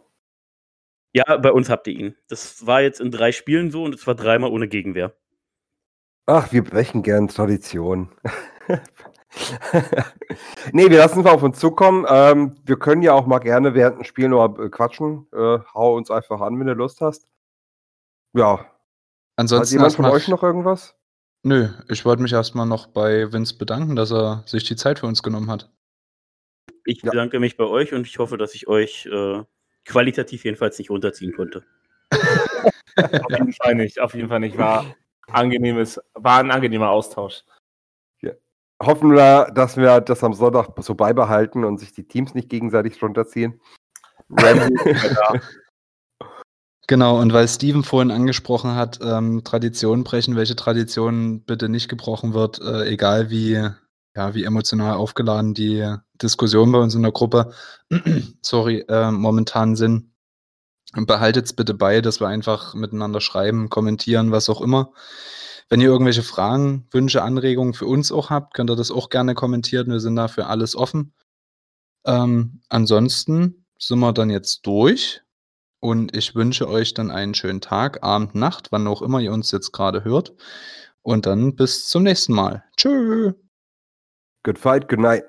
Bye bye. Hooray!